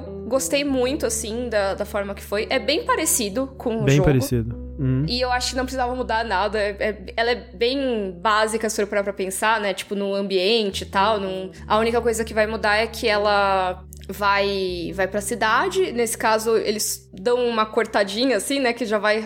Cortadinha, não, não nas pessoas, mas na cena. e já vai logo depois pro confronto com o David, né? É que na série, a prisão onde ela tava e esse restaurante É que acabou se junto, tornando né? centro comunitário é o mesmo lugar. É, exato. Sim, é tudo junto. E no jogo não. É tipo, é bem distante, né? Você tem que meio que atravessar a cidade inteira pra, até chegar Uhum. Sim, lá. Exato. E é meio que por acaso que você vai pra esse restaurante. Esse restaurante ele só aparece, na verdade, pra esse confronto no jogo, né? Tanto Uhum. que quando abre o episódio com o David já nesse restaurante, eu, meu Deus, é onde eles vão se enfrentar, porque é igual, né? Sim, é igual. E quando a Ellie entra no lugar, tipo, eu fiquei, caraca, é aqui. É. Tipo, é aqui. Porque também, né, é, ela entrando e o David entrando junto com ela, assim, é muito. É muito característico o lugar, assim. Uhum. Sim. Ma- Mas, Mika, antes disso, essa, essa cena deles, né? Eles pegam a Ellie, eles vão lá na, na, na jaulinha dela. E assim, primeiro, é, momentos que a Bella Ramsey tem que demonstrar desespero é muito convincente os gritos que ela dá, assim, é de partir o coração, porque ela vê Sim. que ela não tem, ela, né, ela não vai conseguir lidar que com vai esses caras fazer, né? fisicamente, Sim. né? Tipo, eles vão me pegar e vão me matar. E aí ela tem essa ideia, né, de falar que ela tá infectada e que talvez isso dê pra alguma coisa. Não tem, eu acho que ela não tava pensando em nada, não tinha um plano. Era a última É. carta da manga dela, né? Ela dá uma premeditada de leve, assim. Ela Hum. morde o David, né? Será que foi premeditado? Porque foi muito no, né, É. no desespero ali. É, mas talvez assim. A Uma partir coisa do momento que ela outra, mordeu, talvez. é, não É, sei o que, é. que veio primeiro, mas assim, eu acho que é junto, sabe? Morder e dizer que tá Sim, infectada. sim, sim. E eu acho que ela falar isso foi muito genial, assim, porque é meio que Muito. ela é a única pessoa que podia contar essa mentirada Exato. se safar, né? E aí, uma coisa que ela fala na série, mas que ela não fala no jogo, e que eu tenho quase certeza que ela não fala no jogo, mas que se tornou um ponto de discussão bastante, é o lance dela morder alguém e infectar essa pessoa. Porque ela morde o David, e aqui na série ela fala: Eu tô infectada e agora você tá também. Eu acho que esse agora você tá também não tem no jogo, tenho quase certeza que não. Eu não lembro, mas eu acho que tá. É, É, talvez o chat consiga confirmar, porque Eu joguei recentemente, tipo, agora essa parte, mas agora Talvez eu esteja misturando com as memórias da série. Ela fala no jogo? Porque eu lembro que isso virou um, um ponto de, de discussão bem forte, assim, entre os fãs, Uhum. porque... Pera, será que então a Ellie é capaz de, de, de trans- transmitir o Cordyceps? Ela é capaz de infectar alguém? Eu acho que não necessariamente, eu acho que ela tá blefando. Ela não sabe, né? Ela tá Uhum. blefando e, e a gente mesmo, nesse momento, a gente não consegue descobrir porque o David morre antes, né? Então fica no ar aí. Mas então, eu acho que ela não não transmite, né? Porque senão várias coisas poderiam se complicar. Tipo, ah, ele dá um beijo em alguém. Né? Isso transmite? Sim. Acho que isso já seria discutido, sabe? É. É, não, não fica mais tão tranquilo. Eu acho que ela não é. Não é, tá mais em nenhuma fase contagiosa, sabe? Mas o, o David e o James não sabem disso. E ela mostra lá o ferimento, que é um ferimento, obviamente, causado pelo, por alguém contaminado pelo Cordyceps, que tem todas Uhum. aquelas marcações ali que os infectados têm. E eles ficam atarantados, assim, meu, o que, que é isso? O que tá Sabe? acontecendo? É. Qual que é o segredo, né? Depois o David pergunta pra ela. Uhum. E ela ter falado, ah, e aí eu mordi o, o David agora, isso deixa o James, assim, tela azul, né? É. Putz, e agora? Será que eu vou ter que matar o David? e nisso que ela aproveita pra pegar o cutelo ali e matar o nosso querido Troy Baker. É, então ela, ela dá-lhe uma, uma facada no Troy Baker, que, que morre rapidinho, assim, né? Ele já, já deita ali, soninho. Tadinho, foi fatiado. Sim. Pobre do Troy Baker. E aí já vai pra cena do, do confronto no, no restaurante, né? E esse momento é engraçado porque as pessoas às vezes falam: ah, mas não, não tá trazendo quase nada do jogo, não tem os momentos de ação, não sei o quê. Gente, essa cena foi a batalha de chefe igual a do jogo. É igual, é. Que é, assim, pra quem não, não jogou o The Last of Us, esse momento que você enfrenta o David, você tem que basicamente se esconder dele nesse refeitório, porque ele tá loucão indo atrás de você, querendo te matar, te agarrar, te fatiar, sabe-se lá o que ele quer fazer no jogo. Aterrorizante. É, é, talvez seja o momento que dá mais medo no jogo inteiro. É, eu acho. E é uma pessoa, não tem nenhum infectado. Porque assim, é uma, uma disputa de stealth, né? Uma disputa de furtividade que você tem que derrotar ele três vezes nela, né? Uhum. E cada vez vai ficando mais difícil. Porque você tem coisas quebradas no chão que fazem barulho e ele sabe onde você tá. E ele fala que te ouve, é horrível. É, ele tá te ouvindo e tal. Só que você também tem que encontrar ele, né? E às vezes, o que dá mais medo é que às vezes você não sabe onde ele tá. Então você tá procurando Sim. ele e você não sabe onde ele tá. Ele pode chegar por trás de você a qualquer momento e aí ele mete o facão na Ellie, assim. É muito É, horrível. E é você assustador. vê a ele morrer de vários jeitos horrorosos, assim. É. E tem um recurso no jogo também. Eu sei que quem já jogou sabe disso, mas a gente tem um público muito grande que não jogou, né? Uhum. Tem um recurso no jogo que é você escutar ao seu redor. Isso é um recurso muito importante em The Last Sim, of Us. sim. Só nos modos mais difíceis que ele não tá disponível, porque aí você já é muito elite gamer e você não precisa. Mas em geral, você tem esse modo que o seu personagem ele agacha, então ele fica lá escondidinho e ele foca pra ouvir o que tem ao redor. E com isso você consegue ver o contorno dos seus inimigos. E basicamente todos os inimigos você consegue detectar com isso. Só assim, alguns tipos específicos de infectado, né, que são os Sim, espreitadores, e mesmo assim você consegue ouvir mais ou menos eles. E o David tem momentos que ele fica mega silencioso, porque os humanos É. às vezes têm dessa, que eles ficam imóveis e eles ficam silenciosos. Só que é isso, você tá ouvindo, aí beleza, ele sumiu, onde é que ele tá? Ah, eu vou tentar andar. Putz, pisei num, num caco de prato quebrado aqui. Ele me ouviu, ele chegou por trás e me matou. Então, é, estão falando que é a visão do Batman, sim, mas é, mas é antes, né? O Arkham City, não, acho que é 2011, O Asylum né? é 2009, O Asylum- então É é- 2009, 2009, é. verdade. É, e depois o Arkham City é 2011? Eu não lembro agora. Isso, isso. Então, é, é a visão do Batman, é verdade. Um outro detalhe de diferença que eu queria destacar aí é que no, no jogo, quem taca fogo na, na coisa toda é o próprio David. Ele derruba um, sei lá, um braseiro assim, né? E aí começa a pegar fogo. E meio que numa tentativa de impedir que a Ellie deixasse, né, o lugar ali. É, o que é estranho, né? Porque rola, rola também essa discussão, e aí tava atrelada a esse fato de será que a Ellie infectou o David? Porque o David, depois que ele é mordido pela Ellie, ele começa a agir de formas mais extremas ainda, né? E no jogo é ainda ainda mais extremo, tipo, peraí, por que, que ele tá tacando fogo no lugar, na cidade? Isso aqui vai destruir a cidade dele. Né? Ele, ele de repente não quer mais saber, ele quer matar a Ellie, ele vai ma matar ela com esse facão. Uhum. E aqui no, na série, não. Quem taca fogo no lugar é a Ellie, né? Tentando jogar um pedaço de Uhum. pau com uma, uma brasa nele. E depois ele ainda não necessariamente mataria ela, né? Uhum. É, fica bem claro isso. Mas, cara, eu acho que essa, essas cenas do, do David, elas são assim, ele entrar nessa espiral de loucura,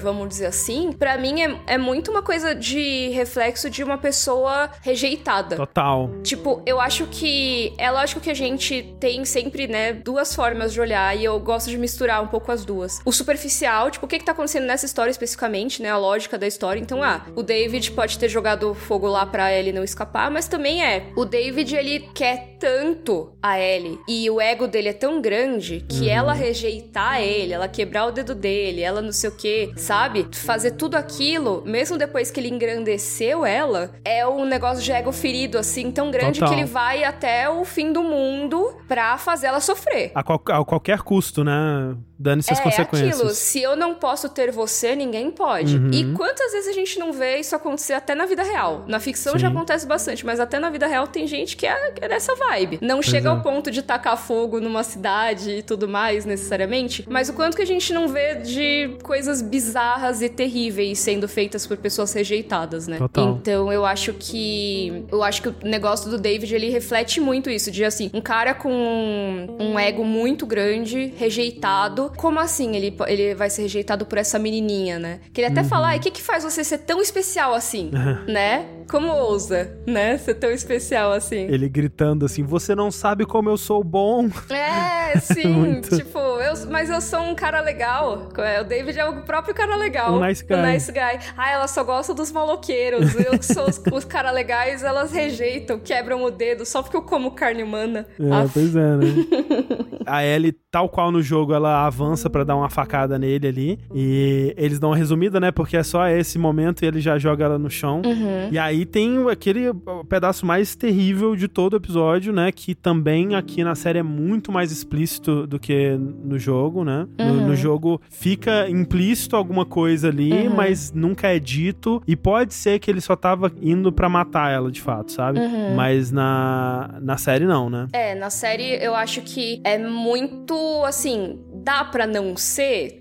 Dá, mas as- eu diria que é. Nossa, mas tem que fazer uma força grande pra não É, ver, né? tem, é, eu acho que é isso. Você tem que se esforçar muito pra dizer que é outra coisa que não uma situação de abuso ali, né? Que pode sim ser ele matar ela depois, entendeu? Uhum. Ah, tipo, não eu é. não acho que Uma uma, coisa, coisa exclua a outra. outra, é. Mas eu acho que a série tem muito mais conotação explicitamente sexual do que Uhum. o jogo. No jogo, isso é uma coisa que, assim, cara, tá muito nas entrelinhas ali. Tem. Tem esse discurso no jogo, sim, tá? Sim, ele pode ser lido dessa forma, com certeza. É, exato. Por mais que ele não diga com todas as letras, né? Tipo, ah, eu quero casar com você, ah, eu vou abrir minhas calças aqui. Não, tipo, ele não, não tem isso. Mas, assim, toda a forma dele ficar perseguindo ela, dele ficar chamando ela, tipo, desse jeito meio doce, meio. Aí ele chama de um jeito meio. Até um. Como se estivesse cantando ela, sabe? E depois ele. Você é uma vagabunda, não sei o que, sabe? É, com o facão na mão, né? E aí depois tem aquela parte que ele fala assim: É. Ah, eu decidi, eu vou ser seu pai e eu vou te ensinar, né? Uhum. Umas paradas completamente, nossa. É, então. Então é muito assustador, assim. E isso tem no jogo também. E eu acho que casa muito com o que eu falei, né, que é do cara que, e, tipo, não suporta ser rejeitado. Uhum. Ah, então beleza. Então minha resposta vai ser te destruir, né? E, e o destruir dele também é, tipo, traumatizar pra sempre. Uhum. mm-hmm. Seja lá como isso for, né? Na série, Sim. isso ficou bem claro que esse trauma também seria um trauma de abuso sexual. No jogo, não aconteceu, mas eu acho que a reação da Ellie foi muito parecida com o que a gente espera em um momento como esse, numa série de ficção, sabe? Sim, até quando ela encontra o Joe, né? Que ela abraça o Joe, ela começa a dizer uma coisa tipo, ele tentou, e aí reticências, né? No Sim, jogo. nossa, é horrível, é, É horrível, é horrível. É. É, e no, Ela no- na série ela não, falar. chega- ela não consegue falar nada, né? É. Uhum, sim. Não, é, é muito horrível, assim. E eu acho que é isso. A série deixou bem didática. Talvez até porque é isso, né? Dez anos depois, na HBO, eles têm mais liberdade de trazer determinadas coisas que eles não poderiam necessariamente colocar no jogo, né? É, não sei se é isso, porque realmente é muito pesado, assim, Sim. e é, é muito doido, né? Um jogo que a gente tá falando, né, de mortes, de canibalismo e tudo mais, mas não é um jogo que ainda assim adolescentes jogam, né? Você não vai colocar uma cena, né, uma tentativa de, de estupro assim no meio do jogo sem, sabe, sem avisar É. antes talvez, mas numa série da HBO, infelizmente, né, a gente tá É. preparado pra tudo aparecer. De certa forma. É, o pessoal tá falando que, ó, ela balbucia só, mas o Joe entende. É. A Yane falando a expressão da Ellie quando ele fala vou ser seu pai e te ensinar, ela percebendo que não teria que lutar apenas pela vida dela. Uhum. Sim. Ela fala na série sim, ela batendo no Joe. Sim, porque eu acho que é muito isso. É tipo, é meio que. É, e isso, gente, aqui eu, eu acho que. Não sei se teve alguém que estranhou a reação da Ellie, mas eu acho que faz total sentido nesse momento, né? Que é quando uma pessoa passa por uma situação de abuso, muitas vezes ela fica com até nojo do próprio corpo, né? E tudo mais. E, e não quer que ninguém encoste, muitas vezes fica com um trauma, assim, por muito tempo, né? Tipo, às vezes pra vida toda. E logo depois ela tá num modo assim, meu, ninguém encosta em mim nunca mais, sabe? E Sim. aí, mesmo quando o Joel chega, ela ainda tá nesse modo de resposta ali, se eu não me engano. Então, eu acho que tem total sentido a maneira que ela age ali. E é Não, só mais triste, é muito triste. É horrível. É muito, é muito triste, muito real. E assim, né? Como ela tá, né? E quando ela entende que é o Joe, como ela Uhum. meio que foca, né? Ela, tá, ela quase não tava ali. Quando ela entende que é o Joe, ela meio que. Ela desaba, né? Ela desaba, ela dá uma centralizada, assim, né? E ela entende que agora ela tá. Ela tá segura, né? Mas ela ainda fica naquele estado de choque, né? É como, Uhum. como falaram assim, ela balbucia várias coisas, ela não consegue dizer nada de fato. Parece que ela, ela reverte um pouco a realmente é, essa criança que ela é, né? E Uhum. que ab- acabou de ter que passar por essa provação absurda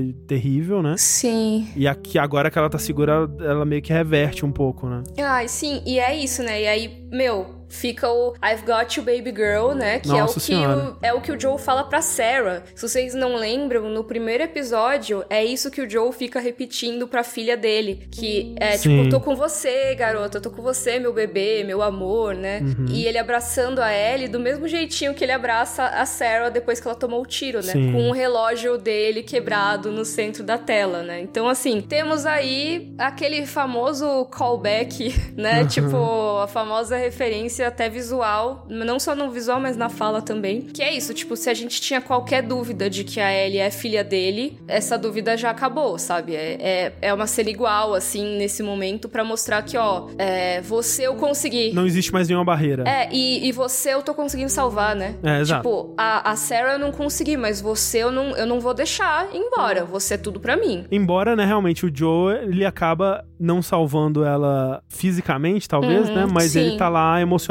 pra ela. né, Isso, ele nesse tá lá, momento. tipo, pra ela, meio que assim, ah, eu tô É. com você, tipo, agora Exato, você não precisa mais tudo ter bem. medo. Eu, eu É. tô com você, Hum, sabe? exato, exato. Nossa, tipo, esse episódio foi muito bom. É horrível ver a cena, tipo, é, eu acho que é uma cena perturbadora, como você falou, no jogo é aterrorizante. Eu acho que na série eles conseguiram trazer essa sensação de Uhum. como o David, ele, ele acabou, assim, nada importa, só o meu objetivo de agora, que é acabar com essa menina, seja lá de qual maneira. Nem que a minha cidade pegue fogo, né? Nem É. que ele pegue fogo, ele morra. Tipo, ele não liga, né? E eu gosto que a, a interpretação da, da Bella nessa cena é muito forte, né? Na cena do que ela tá, que ela tá Uhum. cutelando o, o David, que ela Uhum. vai gritando e batendo com, a- com o cutelo. Uhum. E, e tem um momento que você acha que ela vai parar, e aí vem de novo e ela continua, né? Sim. E é, é muito, muito intenso. E nessa cena, um detalhe que eu reparei, eu queria ver se mais alguém concorda comigo, se eu estou maluco. Quando ela para, né, e ela olha assim, ela para de cutelar o, o David ali, ela tá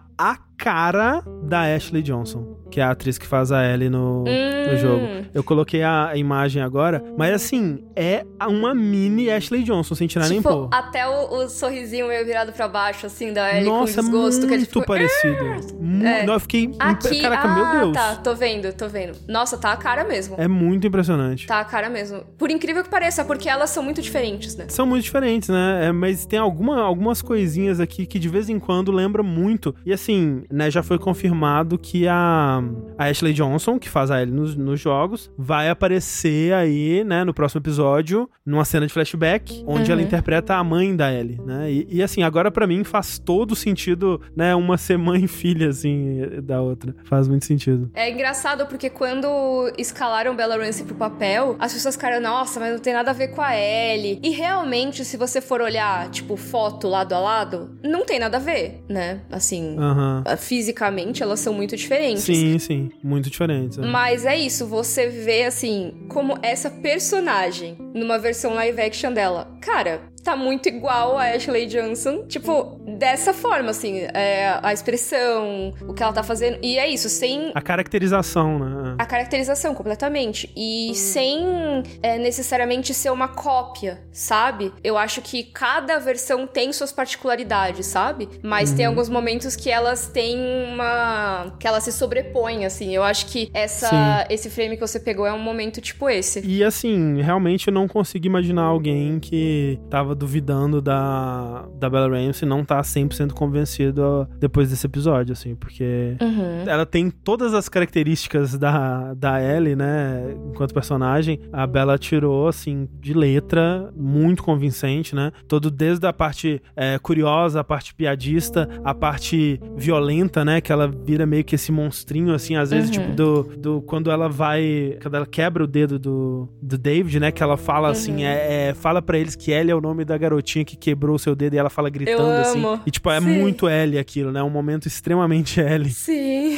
É perfeita, nossa, ela tá muito bem, incrível. Uhum. Nossa, com certeza. Então acho que temos muitos elogios pra esse episódio, hein, André? Com certeza. É, co- como que eles conseguiram, né? Um tema tão difícil, tão complicado, assim, uma cena que, assim, ela é chocante, mas eu, assim, eu, mulher, vendo, acredito que ela tenha sido feita de um jeito que, assim, choca o suficiente sem ser uma exploração, sabe? Hum, uhum. Tipo, sem. Você acha que eles pararam assim no onde devia pra não, não exagerar? Sim, sim. Ó, tão, tão perguntando. Porque estão me perguntando bastante isso no chat. Hum, uhum. Por exemplo, ah, o que você acha da- dessa questão de cenas de estupro na HBO, principalmente pensando no debate de GOT? Várias pessoas, ah, mas qual a diferença de The Last of Us e um, as cenas que tem em GOT ou em outras séries? E, e assim, eu acho que a grande diferença desse tipo de cena é você usa elas toda hora Era isso, é. sabe? A minha maior queixa com, com Game of Thrones é a gratuidade e a forma desnecessária que algumas das cenas acontecem, sabe? Tanto que uma das primeiras coisas que eu reclamei foi uma cena na quinta temporada, que assim, não foi nem de longe a primeira cena, não foi a primeira cena com personagens principais, já tinha tido várias. E aí eles pegaram, desviaram uma personagem colocaram no arco de outra só pra ela passar por uma cena dessas, né? Tipo, uma, uma personagem tinha sido cortada, eles botaram uma personagem importante, tipo, que ainda tava na série, misturaram as duas histórias só pra fazer essa tal personagem passar por uma cena de abuso. Eu lembro de você falando dessa cena. Isso. Assim, não vou especificar personagens só pra não dar spoiler da temporada e tal. Mas assim, pra mim, a grande questão é essa: de assim, os caras eles querem tanto ter uma cena dessas que eles contorcem a história pra fazer acontecer. Tipo, sendo que é uma personagem que já tinha tido um desenvolvimento que ela não precisava de mais traumas pra chegar em nenhum desenvolvimento. E ainda mais que assim, trauma não é necessariamente um pré-requisito pra nada, né? Tipo, assim, você não tem que fazer nenhum personagem passar por uma coisa pra ele se desenvolver. E cena de abuso não é necessariamente algo que vai fazer seu personagem ficar bem desenvolvido. Mas eu sinto que em Game of Thrones, e não só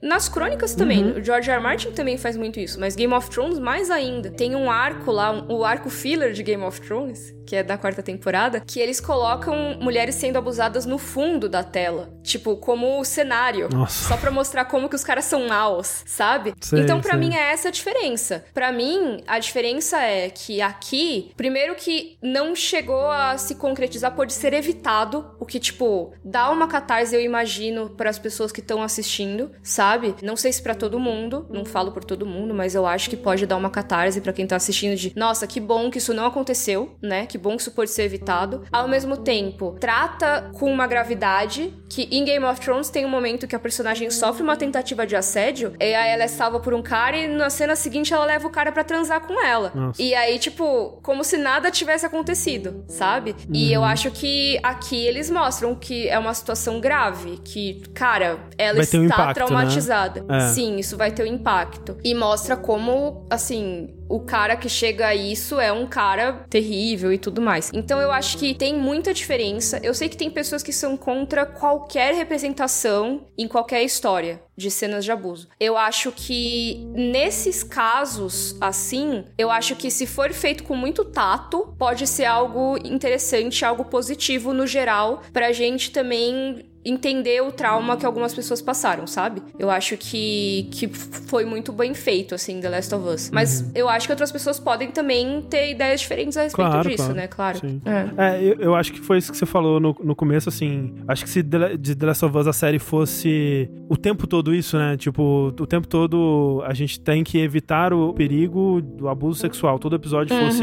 isso e banalizasse isso de Sim. alguma forma, né? Eu acho que talvez. Né, ficaria. É que nem a gente tava falando, né, sobre um outro tema complicado de se tratar, né, que é o tema do suicídio, né, que a gente, a gente comentou sobre como ele talvez esteja sendo super utilizado em alguns momentos da- dessa série, né, e, e como que talvez não esteja sendo utilizado da melhor forma possível, né, e tal. E, né, mas é, É, exato. Que tudo, é tudo- isso. tudo é uma discussão, né. Sim, tem certas coisas que, assim, eu não acho que a gente tem que fingir que não existe, né? Mas a gente pode sempre representar de uma forma que não seja gratuita e que não seja muito sensacionalista, sabe? Que tem coisa que choca, mas assim, tá. Por exemplo, essa cena da Ellie agora chocou, mas ela trouxe algo com isso, sabe? Não acho que é só o choque pelo choque. Então, acho que fazendo isso talvez seja, seja mais legal, assim. Nesse aspecto, o GOT falhou bastante, sabe? Nessa parte de, de falar de abuso e tal. Acho que foi a pior coisa de GOT.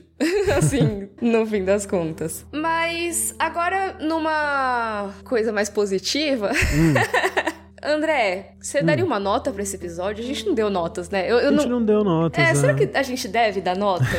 Vamos fazer notas retroativas agora, né? não, né? Acho que não, mas, né? é, acho que não, não precisa Só mais considerações assim. finais, talvez? É, então, é aquilo que eu, que eu falei. Eu gosto demais, gostei demais desse episódio. É um dos meus três favoritos aí. Ainda não sei ranquear qual exatamente tá em primeiro, segundo, terceiro, mas tá ali. Eu gosto demais desse momento no jogo também. Eu acho que é um. um- é aquilo, né? É um momento extremamente tenso, extremamente perturbador, mas muito eficaz narrativamente, assim. Muito, muito bem feito. E eu acho que é outro episódio muito fiel, né? É um episódio que não é, acrescenta muita coisa, né? Ele tira algumas coisas, mas todas as coisas que ele tira eu acho que, que são para dar um, um ritmo melhor pra narrativa. E ao contrário do episódio anterior, isso não me incomodou tanto. Eu acho que eles, eles conseguiram recriar com o mesmo impacto e às vezes até mais, né? Que nem a gente tava falando, algumas coisas são até melhor exploradas, né? O lance do canibalismo, como ele é apresentado e tal. Eu acho que ficou mais legal, ficou mais interessante narrativamente na série do que no jogo. E todo o resto eu acho que tá aqui com o mesmo peso, né? De como eu me lembrava. Então, gostei demais do episódio. Um, uma- um episódio muito da. Assim, os dois últimos foram, né? Mas esse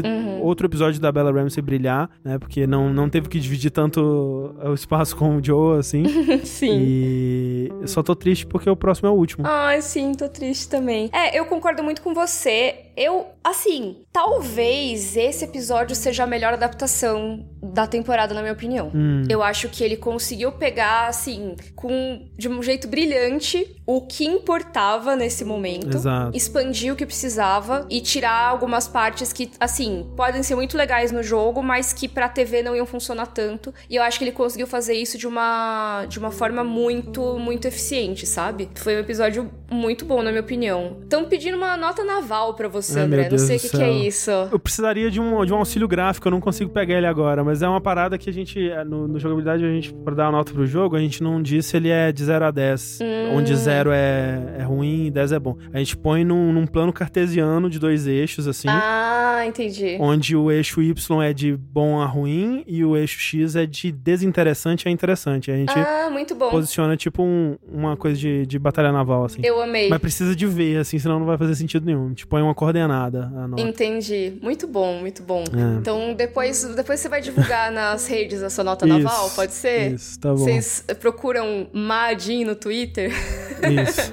que ele vai, vai divulgar. Mas, ó, acho que a gente pode ir encerrando por aqui, né? Acho que o pessoal pode comentar aí embaixo o que que achou do episódio. Eu vi que algumas pessoas perguntaram também do livro que eu tinha mencionado. É, se vocês quiserem, eu deixo linkado depois, eu deixo meu link afiliado, olha só. Ha, aquelas, né? Que aí você comprando, você ajuda o canal né? Ajuda nós. E vocês podem também acompanhar a gente na semana que vem Hum. pro último podcast. Us da primeira temporada. Ai, socorro. A gente vai transmitir a gravação às 8 e meia da segunda-feira, com o lançamento depois do episódio gravado lá no feed do Jogabilidade. E aí, esse que vocês estão ouvindo agora também vai sair editado no feed do Exato. Jogabilidade daqui a alguns dias, né? André, quer contar pra eles como acha? Pra vocês encontrarem, né, os podcasts do Jogabilidade e o Podcast of Us lá, basta procurar por Podcast of Us ou Jogabilidade no seu agregador favorito aí, no seu aplicativo de áudio favorito, né, um Spotify da vida, por exemplo. Você procura lá e você vai encontrar os podcasts da casa e o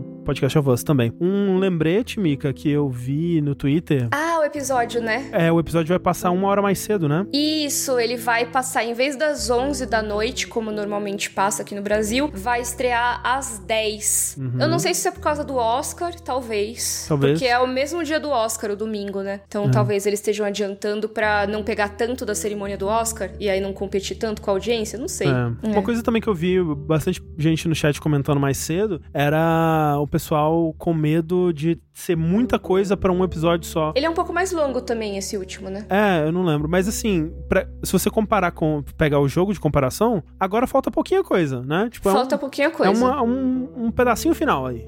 Então, eu acho que quem tá com esse medo talvez fique, pode ficar mais tranquilo. Uhum, com certeza. Então, esse foi o episódio 8 do Podcast of Us. A gente volta na semana que vem, live de gravação, segunda às 8h30, e depois o podcast editadinho no feed do Jogabilidade. Exato. É isso, até a próxima. Tchau, tchau, gente.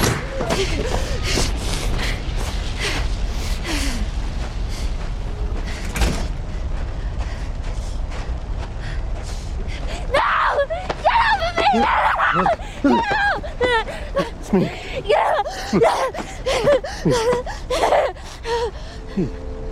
Look. It's me. It's okay. It's okay. It's okay, baby girl. I got you. I got you.